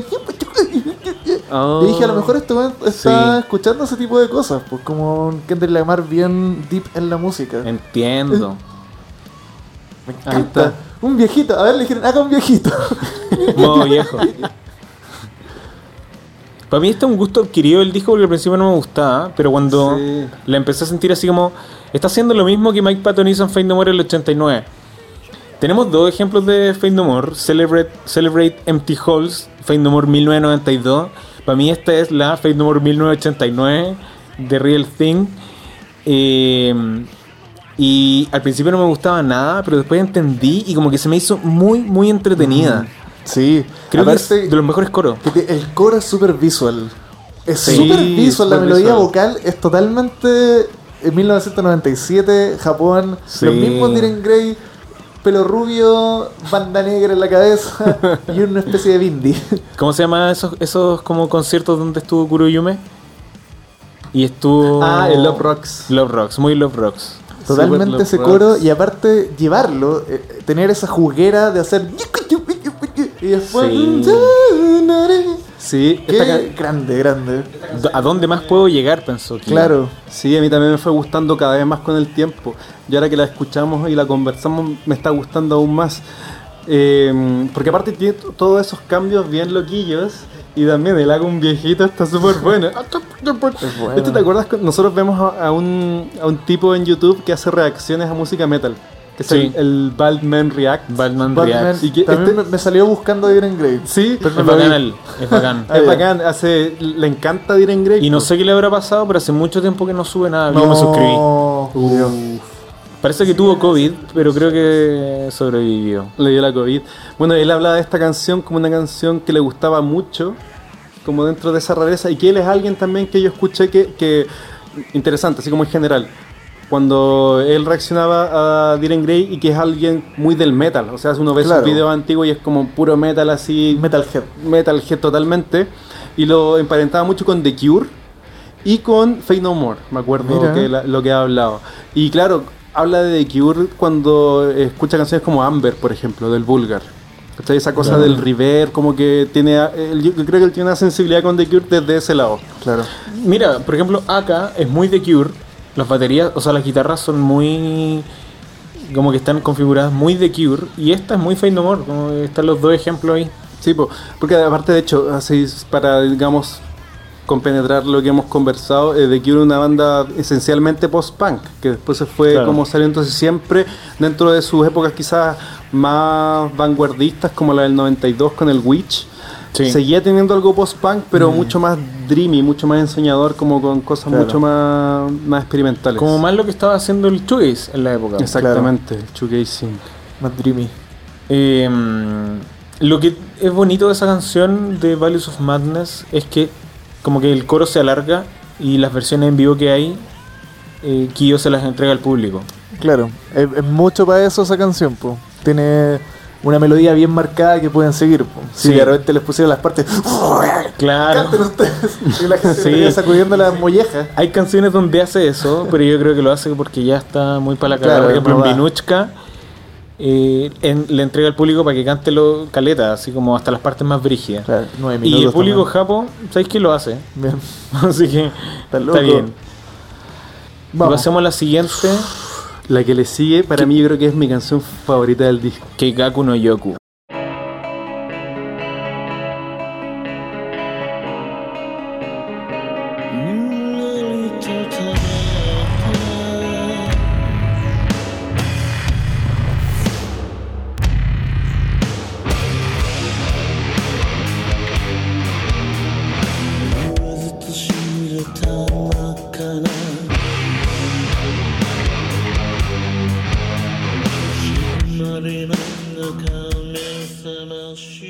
Keikaku no Yoku. También, yo también la tengo marcada. Esta es mi canción favorita del. del, del Creo que esta es la otra obra maestra del disco. Sí. Junto Mm. con Aka, bueno, creo que es lo máximo. Esas Miren. guitarras como de pantano que tienen, que aparte se paran y tum, llegan esas campanas. Bueno, es muy sutil esta canción y tiene varias capas. Es bacán Es, esa es buenísima. Esto tiene todo lo que tiene que tener una gran canción de Iron Grey, encuentro. Mira, y eso- sin sonar así como, ah, hicieron de nuevo eso, como de repente hemos mencionado en las anteriores, que se tira un melódico, eso, sí, esto es lo que hacen. Claro. Esto es como un Diren Grey muy, muy, muy bien hecho, encuentro. Sí, Esta y bien canción- cuidado. También tiene esta canción un- una capa poética, que es lo que yo me, me- hasta ahora me, me he metido más. tu como- área. Claro, en, en la poética y en cómo arman los nombres. A esta ver, canción ¿Qué significa, significa? Mira, la traducción oficial es codicia insaciable, pero la traducción literal sería un río de codicia. Mm, Pero no es un río cualquiera, es un río que está en una montaña. Que es el Keigaku. Exactamente. mira. O sea, como un flujo imparable. pues, Pero como- cachen lo siguiente, cuando nosotros pensamos desde nuestra geografía un río de montaña, es un río que está como más o menos al nivel de la tierra, ¿cierto? Es un río que está como... Río Maipo. Que se, claro, que se encuentra. Pero este, esta montaña se refiere a las montañas orientales, que son estos, eh, estas montañas de piedra. ¿Y qué pasa ahí? Los ríos no están sobre el nivel de, de la tierra, sino que están en piques. Entonces es fácil ver geografías donde hay un pique con un rápido, con estos rápidos que son los ríos como bien donde se fuertes. sentaba Chirio los caballeros entrenar. Exactamente, a ese río se refiere. Entonces Mm, es un río muy mira. profundo. Y que eso hace sentido igual con de dónde viene el nombre de la canción. El nombre de la canción hace referencia a un proverbio japonés Ah. que dice lo siguiente: tan profundamente codicioso como el río de una montaña. Mira. Entonces, claro, en es ese como una sentido- wea imparable, porque ya te mueve más allá que, que tus propios deseos, está la gravedad. Exactamente, y es muy, muy profundo en ese Es- sentido. y que aparte con el tiempo termina erodando. Exactamente, eso es muy bonito de eso. Como que el- en los ríos de ese tipo de montañas, como son montañas rocosas, el agua lo que hace es destruir la piedra y hace que sean tan profundos. Claro. Qué bueno. En esta canción le hago también una mención especial a la textura del bajo de, Sí, de totalmente. Tochilla. Eso con unos monitores de estudio debe sonar como. Cagaste, perdiste parte de tu audición ese día escuchando esa weá, pero lo valió. Porque Acá suena muy se bien. luce Tochilla con el bajo y con la forma en que acompaña la batería, así como Mm. las bases rítmicas. Sí, van de la manito. Buenísima. Y, y por eso me gusta tanto esta canción, como que tiene varias capas. Está la capa Kyo, que es la, la capa poética. Y musicalmente, las guitarras parten limpias, pero con un chorus como modulación. También muy, muy cercano al sonido que tenían las guitarras de Aka. Pero después entra eh, las, las guitarras distorsionadas con el bajo y la batería. Quien en vivo es mucho mejor. Y tiene unos Bueno. arreglos electrónicos como unos puentes que son como la introducción de H. Tu, tu, Sí, Oye, Oh, esta canción yo creo Voy que a llegar está- a puro escuchar estas cosas en vivo porque no escuché nada. Mira, esto. escuchemos un poquitito de cómo entra en vivo a esa parte.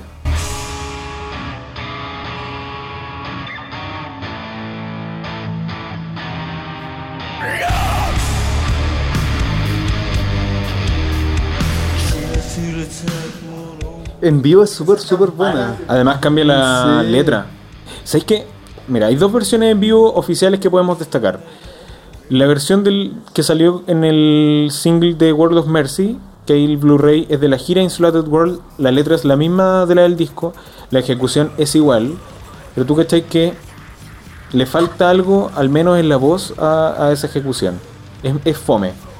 Pero después, eh, la versión de la gira de cuando salió World of Mercy, que es la gira de finales del 2019, This Way of Self-Destruction. esa misma, cambia la letra. De hecho, todos los conciertos que hay yo los fui siguiendo por YouTube, los que hicieron en Estados Unidos. Todas las versiones, la letra era distinta.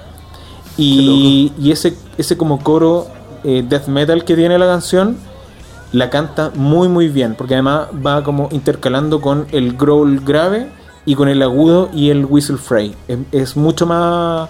Como que se siente mucho más pensada que la versión del disco. Saliendo del arsenal. Bueno, para la pega el cabrón. Bueno, buenísimo para la pega. Se dio cuenta que era mucho mejor cantarla así, de haber sido más fácil. Yo creo que, que eh, la versión del disco es difícil de cantar porque es como un grito como de la guata, así como muy emocional. Claro, salió en esa toma.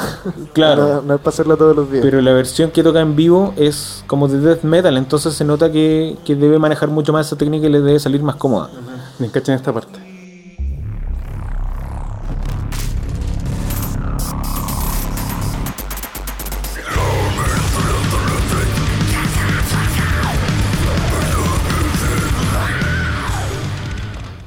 Eso era como Mira, Ash, como Ash. Ash. Ahí está, ahí entra el, el coro thrash Real. metal. Me gusta en esta canción hay unas partes donde aquí le ponen un filtro en la voz como súper trippy. Claro, así como un, un delay, ¿o no? Claro, algo así, pero con... Como un filtro envolvente, Como como, phaser, como, o como vibratos. Sí, como- y está muy bien puesto, así como que eh, también creo que algo que destaca súper bien de, de Iron Grey, que de repente, claro, como se ha mencionado antes, hay momentos en vivos que son menos impresionantes que escuchar todo el trabajo que tienen aparte de Iron Grey en el estudio, que no se limita a la composición, sino que también eligen cada detalle de cómo tiene que sonar cada cosa en cierto momento. Como las capas sonoras en la Mm. producción. Bueno. Esta canción es para mí la, la que más me gusta de este disco en estos momentos. Sí, para mí también. Esta junto con la primera son así. Sigamos. La siguiente canción es Setsuentai, que significa aislante.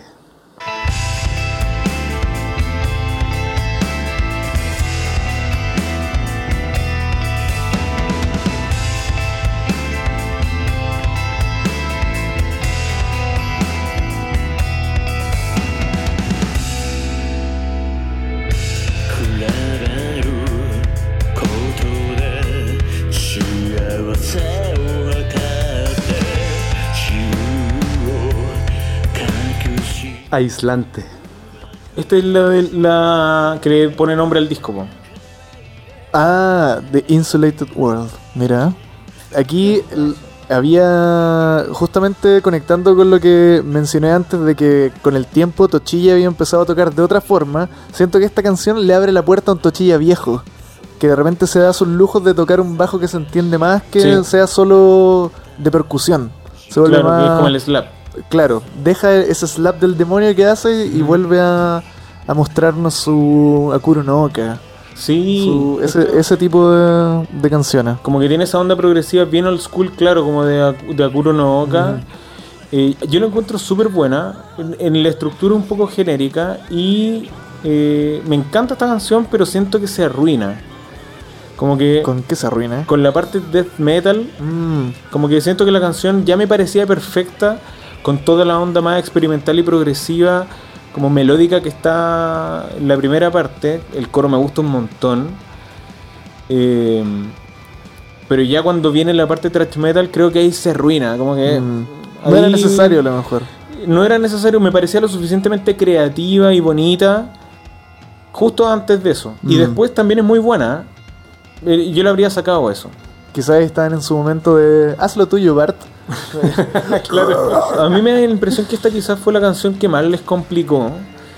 Porque fue la última en ser tocada. No la tocaron ni siquiera en la gira del disco. Mm, Y es la Eh, más larga del, del Es la álbum. más, Sí. es la más, dis- la más larga. Supongamos ya el disco salió en septiembre del 2018, no la tocaron el 2018 nunca. La gira del 2019 que partió en marzo fue la del disco, Insulated World Tour, tampoco la tocaron. mm. Y la tocaron por primera vez cuando hicieron la gira de World of Mercy, que fue The Way to Self-Destruction. Ahí la tocaron por primera vez cuando ya el disco había salido, estaban en casi otra parada. En todo caso, ellos creen que World of Mercy es el cierre del disco. Como que terminan la etapa del disco de No Insulated me gusta World. World of Mercy. ¿No te gusta? No. La vamos, vamos a revisarlo un poquitito porque yo creo que tiene cosas buenas Ajá. y cosas malas. Eh, y creo que esta canción se acerca harto a, a esa, a World of Mercy. Claro. Eh, pero por ejemplo, todo esto que estamos escuchando, lo- el trabajo de los Tom con la guitarra, lo encuentro bien interesante. Pero después todo eso se va como un poco a la chucha cuando meten la parte de death metal que para mí no era nada No necesario. es necesario. Aquí, yo que le tiré hartas flores a Chinja en, en este disco, siento que, bueno, tal vez tuvo que caer en algún momento a su lugar común, que es hacer esta batería selvática. La mete siempre, me tiene un poco aburrido. Sí, es verdad igual. Y que a lo mejor eso también es lo que no me gusta de World of Mercy, que siento que está muy en ese... En ese tono. Hay como, claro, tres canciones progresivas con la batería selvática. Mm. Macabre, Setsuentai y World of Mercy. Claro. Y que las tres son progresivas largas. Sí, po. Larga. Yo creo que esta canción, claro, como tú comentabas ahí, eh, camarada Kun, Gas Venegas, eh, es como problemática. Es una canción que yo cuando la escucho, eh, hasta el momento, no, no me llega tanto. Mm. Como que me, me la. No me la banco mucho. Especialmente después de la anterior, pues. La anterior es tan Claro. buena y esta es como. Podría haber cerrado aquí, llegar del anterior a Sí. Ranunculus. Y pasa siete. piola, y pasa Es que, piola. Y- y A mí me gusta prestarle harta atención a las canciones de Dylan Gray que son más progresivas, porque creo que es lo que mejor hacen. Lo han pulido bastante Eh, desde que lo y empezaron creo a que las canciones directas de ellos son las que para mí tienen menos fuerza en general. Por eso digo, el grupo no es tan virtuoso, pero sí es muy creativo. Entonces como que creo que son estas las canciones cuando son como progresivas en que más destacan. Claro. Por eso yo le presto mucha atención a estas canciones y como que le doy más vueltas que a las otras. Sí, es que también es bacán que, que tengan, claro, en una canción más directa y más corta no tenéis tanto de dónde picar. Esto te da, eh, hace harto más un viaje. Pero coincido contigo que tal vez la parte gritada eh, se sale un poco de, de lo que te está gustando de esta canción. No se pedía. El, Sí, el verdad, no se pedía. Yo, igual recomiendo que le, le, le den más vuelta a esta canción porque... Pero también coinciden, coinciden que pasa un poco por alto, pero tiene lo que más me gusta de Diren Gray y me da lata de la- que la canción se arruine con lo que siento que hacen peor. Uh, ahí me fui brígido. A ver, ponguitas, hasta ahora hemos eh, revisado estas canciones, unas buenas, unas malas, especialmente sobre las que no nos han gustado tanto. Dejen sus comentarios, por favor. Ahí péguense Claro. su. Debatan. Debatan, sí, pues coméntenos qué piensan de las que menos nos gustan, porque de repente a- a- llega alguien de afuera y te dice, oye, pero atención a esto, y uno ahí le encuentra sentido muchas veces. Claro, debatan o de pijaman, como se sientan más cómodos. Estamos haciendo muerti. Eh, Setsuentai, que es como la canción insignia del disco, ya que lleva el nombre del disco. Claro, realmente Y que eh, realmente se agradece de cierta forma que sea la canción progresiva y la jugada. Sí, es verdad. Ahí sí la jugaron. ¿Sabes que cabros. de antes dije que podrían haber saltado el anterior a Ranunculus? Me arrepiento. Me arrepiento. Viste, igual hay cosas no, bonitas dije que- alguna tontera nomás. Por decir algo. De hecho, es chistoso porque muchas veces nos pasa que haciendo los podcasts entre nosotros y hasta ahora siempre hemos estado los dos nomás. Mientras hablamos de las canciones nos damos cuenta de cosas y nos damos cuenta de que nos gustan más de lo que Y creíamos. como el ejemplo icónico Totalmente. es Child Prey. ¿no? Child Prey, sí, Yo dije pues. que era una canción imbécil. pero al final fue como, weón, tiene un riff bacán y como que. Sí. ¿Qué es? Y que te hablé también de- del, del, del single. Que el Bueno, single, súper buena información El esa. single de Child Prey tiene como ahí una onda a nivel material que escuchen el Me podcast de este capítulo. hacen un Mickey Mouse en el video. Con las navecitas. Y están las ratitas. No, no, no. Hay ratitas, pero en un momento, unas de esas naves donde están volando, se le suman otras dos pequeñas y hacen la cabeza de Mickey Mouse. no me he dado cuenta. Viste, sí son muy tiernos. son muy tiernos. Y Los videos de Child Prey y Jessica, los mejores de todos. Jessica. Jessica era la única canción de Dylan Gray que se atrevían a poner en invasión. Porque Oh, era, era la más fa- Sí. family friendly. Oh, verdad, po. Porque era, pa- era como punky, nadie estaba vomitando sangre.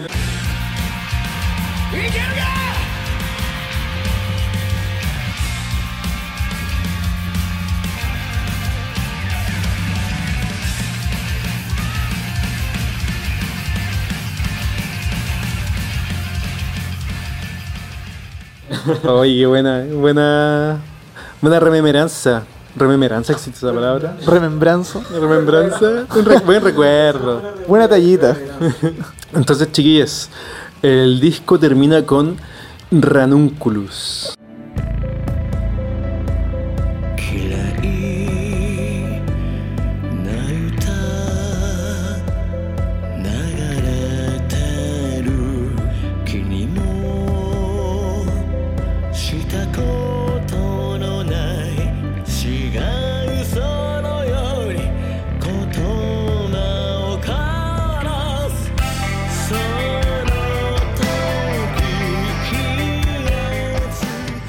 Little. Ranita. O rana. Ranunculus Es una florcita. es una flor, claro. Es una pequeña es un flor. tipo de planta. La traducción literal de él la tiene Baby Rana. Baby rana. Es un tipo de flor. Baby Rana y gringo. claro. ¿Cachai? Que yo el ranúnculo no lo conocía como palabra normal, pero Yo tampoco. toda la gente que cacha de planta, ah, ranúnculo, Ah, claro. un ranúnculo. Sí, pues son estas Como flores. Dalia de Ex Japan. ¿Qué es Dalia? Exactamente. Una flor, pues. Yo soy un niño. El ranúnculo es una, es una flor de muchos pétalos que crece cerca del agua. Entonces aquí también volviendo, Mira, volviendo al volviendo agua, al tema del flujo del agua y que, ojo, que también la canción anterior y la anterior anterior hablan sobre la sangre, sobre el amor, sobre lo líquido de que son las emociones. Me encanta Ranúnculos, la encuentro tan bonita. A pesar de que siento que es muy un single radial, la encuentro preciosa. Sobre todo porque yo la empecé a conocer harto como viendo el video en YouTube, que aparte trae como la el subtítulo. O sea, bonito lo que está cantando Kyo finalmente. Después escuché el disco entero y dije, ah, no era todo tan Ah, bonito. sí. Pero siento que como en la misma poética, que nos ha tirado montones de cosas súper oscuras, igual es bonito terminar como que dentro de esta pila de, de maldad y oscuridad y cosas feas, sale esta pequeña florcita, el ranúnculo. Sí, es, es- es Es, muy emocionante como- el coro, me, me- me conmueve. Ah, Lo que me pasa con esta canción me pasó con Downfall. Downfall antes me gustaba y ahora cada vez me gusta menos. Esta canción al principio no me gustaba nada y cada vez me gusta más.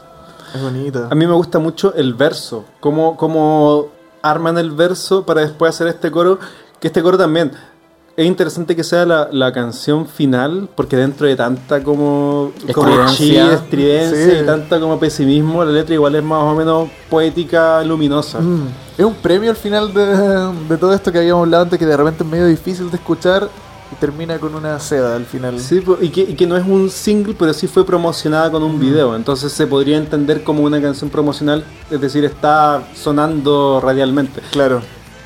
Yo, por ejemplo, eh, cuando vi este video dije, aparte, las estéticas del video me parecen increíbles. La pinta de Kio pelado, tío Luca, se ve muy bacán. es un- es- lo encuentro muy loco. Es que- le, le quería mostrar a mi polola eso. Y efectivamente justo era una canción buena para que la pudiera escuchar, porque demostrarle a un weón gritando no le, no, no le gusta. Ni le va a llegar. Pero justo esta es súper escuchable y aparte podéis ver a un weón que básicamente está en drag. Sí, pues, interesante Mire, de la pinta, la primera es como. O sea, no me causa nada. Pero la segunda tiene como una segunda pinta como con, un, como con una peluca blanca de la mitad de la cabeza. Y es muy como la estética de la danza buto. Ah, y que es un sí, pelo súper largo, ¿no? Sí, Sí. blanco. Está como de blanco entero y, y tiene varias cosas como de danza buto, como el maquillaje de la danza buto. Claro, es algo que hemos comentado poco en general de Diren Grey, que claro, la danza buto es un, una corriente teatral de baile japonés que es súper importante, que nace de los horrores de la guerra. Entonces es un tipo de danza que trata de retratar eh, el dolor que se sintió luego de las bombas. Entonces siempre ese maquillaje blanco con rojo, como con medio monstruoso, porque en el fondo retrata cómo quedaron las Claro, personas deformes después de la Eso guerra. también es, es parte de- del imaginario eroguro. po. Sí, O sea, claro. Por ejemplo, eh, Jun Togawa en los 80 no, no lo hizo tan como desagradable, sino que, por ejemplo, la estética de Jun Togawa el año 89 era la de un niño herido. Claro. Entonces salía como con, con ropa militar, pero con Parches, la- ¿no? Y la cara con con parche y como con la cara con tierra. Kyo también hace algo similar en algunas canciones. Por ejemplo, la gira de Dom Espero que está lleno de venda, pero también ahí es más cercano a lo que al enemigo de, de Midori y la niña de las camelias. Sí, po, eh, pero eh, también yo creo que tiene toda esa referencia porque Sí. eh, se nota que es un contenido que le interesa mucho. De eso Claro. nos dimos cuenta hace poco, porque eh, hablábamos de Kyo Momia y de repente dije, oye, pero ¿qué onda Kyo, Kyo Momia? Y lo vimos y tiene el gorrito militar, tiene las vendas Claro. y después le dije, oye, pero esto es igual al loco de, de Midori la niña de las camelias. Y Horrores. buscamos imágenes. Gente, nunca vean esa película. "Weón, es igual, sí, es terrible. De si la ven, estar- asegúrense de no estar con marihuana. Porque si Ni no con va otra ser gente terrible. tampoco. O si no, se van a ir detenidos. Bueno, eso con Ranunculus. Me gusta la versión en vivo harto y además la versión que nosotros destacamos pa- para las cosas del concurso es una versión que después le sigue The World of Mercy y que creo que se pegan súper bien como en emoción. Así que Claro. eso es bacán. Un buen viaje. Y con eso terminamos el disco. Malo, malo el disco según ustedes, que lo pusieron en este lugar de... Está como al el final de la lista. Yo creo que es un disco bueno. Obviamente no es de mis favoritos, por eso lo estamos viendo acá. Y yo pero creo pero que si- sigue la regla del segundo más barato. Claro. Muchas veces uno en la vida elige el segundo más barato. La cerveza, la segunda más barata, que es buena, pero no es tan Sí, mala. Claro, no, Uno- es dorada, no es dorada. Claro, Mira, Becker, eso- eso Becker, también te- su Becker, su escudo. Como- Este, este es un disco eh, Becker negra. Como, claro, y dejarlo. Mira, que la gente lo entiende igual. Nosotros a no- nos encanta Diren Grey y nos gustan todos Claro, los discos. no significa que se- este se encuentre malo, sino que de todo lo que les gusta. Creo que le hemos tirado harta flor igual. Caleta, claro. Sí. Nadie podría pensar que un disco que está abajo en una lista por lo que hemos hablado. De hecho, lo hemos tirado súper para arriba, con harta profundidad poética, sonido. Claro, así que ahora viene el minuto de hacerlo mierda, ¿no? Ah, mira, igual podría ser. ¿Cuál es el problema? Yo creo que el problema del disco es eh, la mezcla. Sí, es la creo que el producción. disco se arruina con la mezcla. Hay discos que suben mucho con la mezcla, como Arque, por ejemplo. Yo creo que es un disco excelente en la mezcla, en la composición, todo. Acá, que es el disco que le sigue, se arruina un poquitito. Para mí lo- es muy ruidoso. Es que, Pero es una decisión. sí, por no, una decisión claro, una decisión de estética sonora, pero... eh, que se le hubiesen bajado un poquito. Le- Bájale un poquito, un poquito. Sobrino, muy fuerte. Claro, eso mismo, como que yo lo habría bajado, eh, porque en general para mí el disco, no- el grupo no se luce tanto, porque está muy ruidoso, y las canciones que no son tan ruidosas como Keikaku no Yoku, que es muy estridente, creo que están todos bien claritos. En esas dos canciones sí se lucen mucho, por eso, y me adelanto, esas son mis dos favoritas, Aka y Keikaku no Yoku. Mira, ahí sí metiendo Son como la cuchara, como una cuchara que viene de, de cualquier lado. Estamos, estamos comiendo el almuerzo y yo vengo con la cuchara a sacar el postre. ya. Em, Con la misma cuchara de los porotos. Claro, en el flan. Sacar el bavarois. Exactamente. No, que nadie más va a comer eso. Eh, Depeche Mode, en su disco Playing Ah, no. the Angel, también optaron por Eso una... me sale como ese monito rayado, ¿no? Sí, que es como unos pelitos. Claro. Eh, optaron por una, una producción súper fuerte, súper over the top. De hecho, si uno como que analiza lo- los espectrogramas de ese disco, es todo como clipeado. Y siento que ellos hicieron bien. Entonces, al ponerlo en, en un programa de audio, es un bloque. Exactamente. Ellos hicieron bien esa, esa pega de, de dejarlo hacia tope. Y que creo que Darren Gray quizás podría haber escuchado ese disco y haber aprendido de cómo dejar un disco a tope y Mira. mantener como una esencia eh, agradable. Claro, po. Pero desde nuestro podio, nuestro, desde nuestra opinión irrelevante, eh, puede que quizás se lo hubiesen bajado un poquito, como si lo hicieron con algunas canciones del mismo disco. Hubiese Mm. quedado en general un disco más, más redondito, quizás, ¿o no? Mira, Sí. yo siento esa sensación que describen ustedes con este disco, a mí me pasa con el Marrow of a Bone. Eso siento que es Mm. muy... Oh, ya, basta. Corta de gritarme en la oreja. Agitated Scream of Maggots. Mm, No puedo escuchar esa canción. De hecho, ese disco yo creo que gana mucho en vivo porque las presentaciones en vivo que nosotros, por ejemplo, las, por ejemplo, las que escogimos para el premio, son todas así como técnicamente clarísimas, como que escucháis todo. La, la, la versión de esta canción, pues, Agitated Scream of Maggots, escucháis todo así perfecto, cosa que en el disco no necesariamente Mm. pasa. Y que de hecho ese fue un disco que me entró más en vivo que el, estudio. Claro. Es como que un disco que escuché antes mucho en vivo y después lo empecé a agarrar en estudio. Mira. Y Cierto. bueno, tú que nombraste tus favoritas, las recalcas y Sí. hacemos un- una ronda de cierre de, Sí, de po. favoritas. Dale. Esas son la- las mías que más destaco. Creo que el grupo eh, se luce por completo. ¿cuál era? En especial Chinya, Aka y Keikaku no Yoku. Mm. Eh, maravillosas ambas. Ah, Keikaku no Yoku la tocaron en el 2018. Aka la tocaron recién en la gira del disco. Y eh, algo que me gusta mucho y que no lo volvieron a hacer es que en algunos conciertos era la primera. Creo que es un súper buen comienzo de, de concierto. Así que no, esas son mi- mis favoritas. Buenísimo. Las de ustedes. Yo también tengo Keigaku no Yoku. Me voy a pasar para la punta porque soy invitado. voy a elegir tres. dijiste tres. Keigaku no Yoku. Eh, voy a elegir cuatro. No. Valleys of Madness. Eh, la primera que no la anoté, ¿cómo se llama? Keibetsu to Ajimari. Esa tal vez sería más honorífica y Ranúnculo siento que el- algo me hizo. Algo Claro. me hizo que el- se, se bordó en mi corazón. Buena. Así que entonces la primera no. ¿Sabéis qué? Mira. Ranúnculos, Keigaku no Yoku y... Eh, Valleys of Madness. Valleys of Madness, por la locura. Mira que bacán porque nosotros todos los tres compartimos una y tenemos una diferente. Para mí, Keigaku no Yoku también. Por su dimensión poética, por lo, lo complejo de cómo está compuesta. Y para mí sí, que Betsu tu Ajimari también por la por la letra que tiene y me gusta mucho cómo, cómo le da como un- una vuelta a, la- a una crítica, hacer una crítica política desde mi punto de vista. Y musicalmente yo creo que esa canción me llegó con todo cuando lo escuché y en ese mismo tiempo hay una también otra cuchara que viene ya de, de la Esta hora de ya, la era, ya era una pala de la planta. Esto, Claro. Ni siquiera era del la cuchara, almuerzo. claro, la cuchara del repollo igual. del, del crazy. La cuchara del repollo viene y en ese en esa época eh, Satyricon había sacado un disco. Y la primera canción de ese disco de Satyricon empieza igual que Keibetsu tu Maravillosa Ayimari canción. en el, en, el, en el alma. Escúchemelo un ¿Quién, poquitito para quién que copió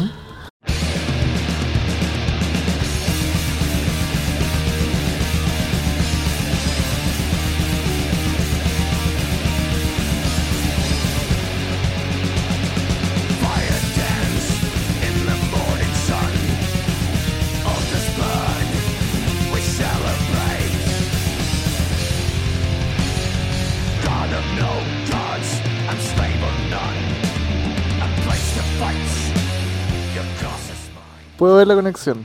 Pero en el estilo de mu eh, en el estilo de música. Como taca, taca, taca, taca, Mm. taca, taca.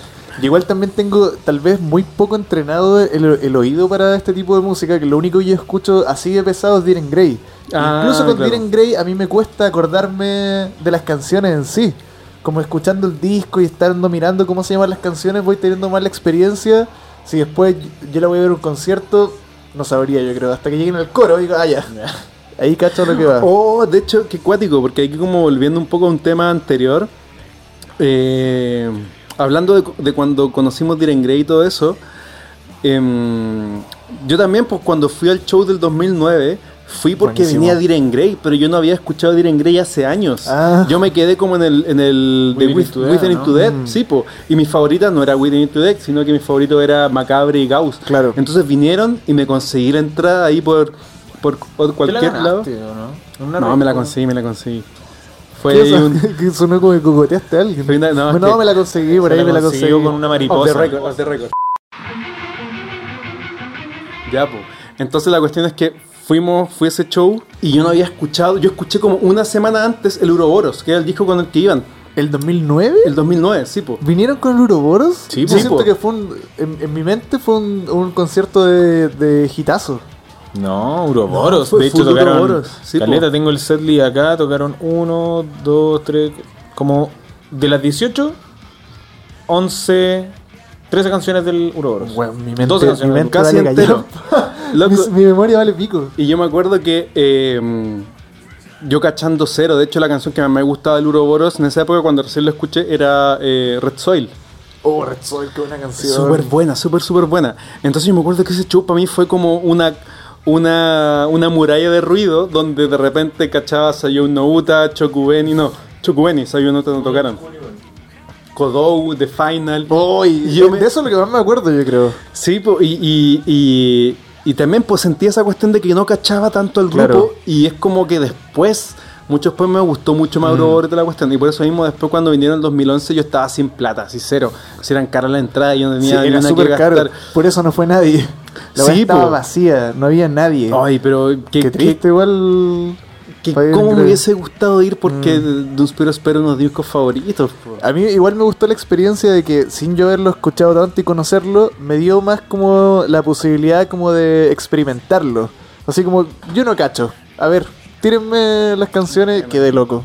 Y me acuerdo en el primer concierto perdí, se me salió una zapatilla en medio como de The Final. como girando entre gente, se me salió una zapatilla y logré rescatarla y ponérmela de nuevo. Qué emoción. Buena cosa, buena cosa. Pero bueno, entonces con eso vamos terminando el Vamos capítulo de eh, Insulated World. Maravilloso capítulo con La pasé bien, Pato gracias por la invitación, muchachos. No, gracias a ti por, por habernos insistido y haber como tirado la idea así como loco, busqué. ya pues grabemos. Y yo, oye, sí, sí, podíamos por mandarnos invitada. gente a pegarnos en el paradero. Esto es el nombre, el nombre del pato. Oye, Pato Kun. ¿Conoces a Pato Kun? Esto te lo manda Pato Kun. Pa. Pato sends his regards. Y una foto así como de mi familia. Claro, con los ojos quemados con, con, cigarro. Con cigarro. Con cigarro. El, el próximo No, eres tú. muy bacán. Yo creo que podríamos seguir dando Sí, cosas. tenemos pues, que continuar. Es cosa Yo- que, que, que Yo voy. usted nos diga de qué otros grupos de los que podemos tocar. eh, Aventura. Yo les tengo un desafío. El- tenía des- preparado. el No desafío vieron Pato. Kun. El desafío Pato Kun. Hagamos un capítulo de Hide. Lo estudian, lo conocen. Yo sé que les va a gustar. Es un ícono. Hide es un ícono. Lo- Tenéis ahí- que, ahí tenéis que entregarnos el material. Yo le entrego el eh, material. Bibliografía obligatoria, Si complementaria. no- y si no toman la- el desafío, solo lo editan. solo lo sacan de esto que estoy diciendo. No, Yo creo yo- Ah, es un, es un desafío Les que vamos a dejo tomar. desafío. me gusta el desafío, sí. Tal vez les damos amplio tiempo. Su mes para estudiar a todo lo que es X Japón. Ya, Ya. perfecto, Hide. sí, porque de hecho. ¿Sabes que nosotros hemos sido bien patudos con Next Japan porque lo hemos mencionado harto? Y Lo lo mencionamos bastante poco. Y poquísimo. Es un buen, es un buen trip. Hay hasta un documental ahora. Como que claro, sabemos lo, lo influyente que es la banda eh, y lo hemos mencionado como si supiéramos demasiado, pero Desenmascarando. no los cachamos tanto y, y bacán, nos llega esto como igual de perillas. Sí, Buena tarea. Buena, buena. Tarea Ahí el, pato se sacó este cartucho, esta bala, la puso en el revólver. Ta, O sea era, que- era una cámara simple, así que la única bala nos llegó O sea, directo. Y es así como- Mi top gigante. Mi apellido Ackerman. Y así como el capítulo parte con Pato Kun y termina con Pato Sama. Mira, Pato Sama. me salió una aureola. Como en Dragon Ball. Oye, entonces un gran saludo también para los otros chiquillos de eh, la Cuarta Avenida. Ya no se hace ese podcast, sí. Es un- ahora quedó un, un archivo en, en el historial de internet. Ahora viene el, La- la pregunta el es, desafío. ¿por qué? El desafío, no, pero ahora viene el desafío de camarada, camarada Kun. Camarada Álvaro Med, yo les digo, Cuarta Avenida, saquemos un capítulo juntos. Hagámoslo. Hagámoslo, Hagámoslo ya así piola, porque no hagámoslo muera. piola. Que no se apague ese farol. Sí. Arreglamos la llama. Freddy versus Jason. Los monos de los cómics en el Mortal Kombat. ha pasado. DC versus Ha Mortal pasado. Kombat. Se propone. Ay. Yo voy a llevar esto a la mesa directiva. Sí, Perfecto, no, mira, ahí, ahí con que se sumen los que se sumen y le pongamos, pues aquí que hay Boom que nos dirige, Claro. un crossover bizarrísimo. Una ya, pues. Así que estamos terminando este capítulo. Palabras al cierre, chiquillas. Pato Kun, a ver. Eh, la pasé muy bien. Este disco de Girl yo lo había escuchado ocasionalmente. Y esto me dio la oportunidad de escucharlo más atento. Y claro, yo no lo pondría arriba tampoco. De mis discos favoritos de Diren Grey. Creo que van por otro lado. Pero es entretenido darse cuenta que tampoco es un disco que me disgusta. No creo que haya disco de Diren Grey que me disguste. Claro. Y este lo supe entender más. Así que gracias por esta tarea que me dieron. Buenísimo. Bacán. ¿Me puedo ir a mi casa? Así que, aunque este sea como el capítulo 2 en el orden de los que menos nos gustan, es un disco que me gusta mucho. Ya estamos con un disco pulentísimo. Sí, no, pues, Así buenísimo. que de aquí todo para arriba, todo Claro, para arriba. De aquí todo si lo que este- sigue si este es no marav- le nos va a, maravillar. mira, así que. Miren, cabros, sí, pues, por mi lado, un agrado tenerte aquí, Pato Sama. Así, por aguantar el olor. grande Pato Sama. Ojalá que se siga repitiendo y ya dejo el, el- el desafío ahí Pato Sama Premium Lager. para que sigamos disfrutando de la música japonesa junto a Póngale P. Saludos chiquillos, cuídense mucho. Chaito.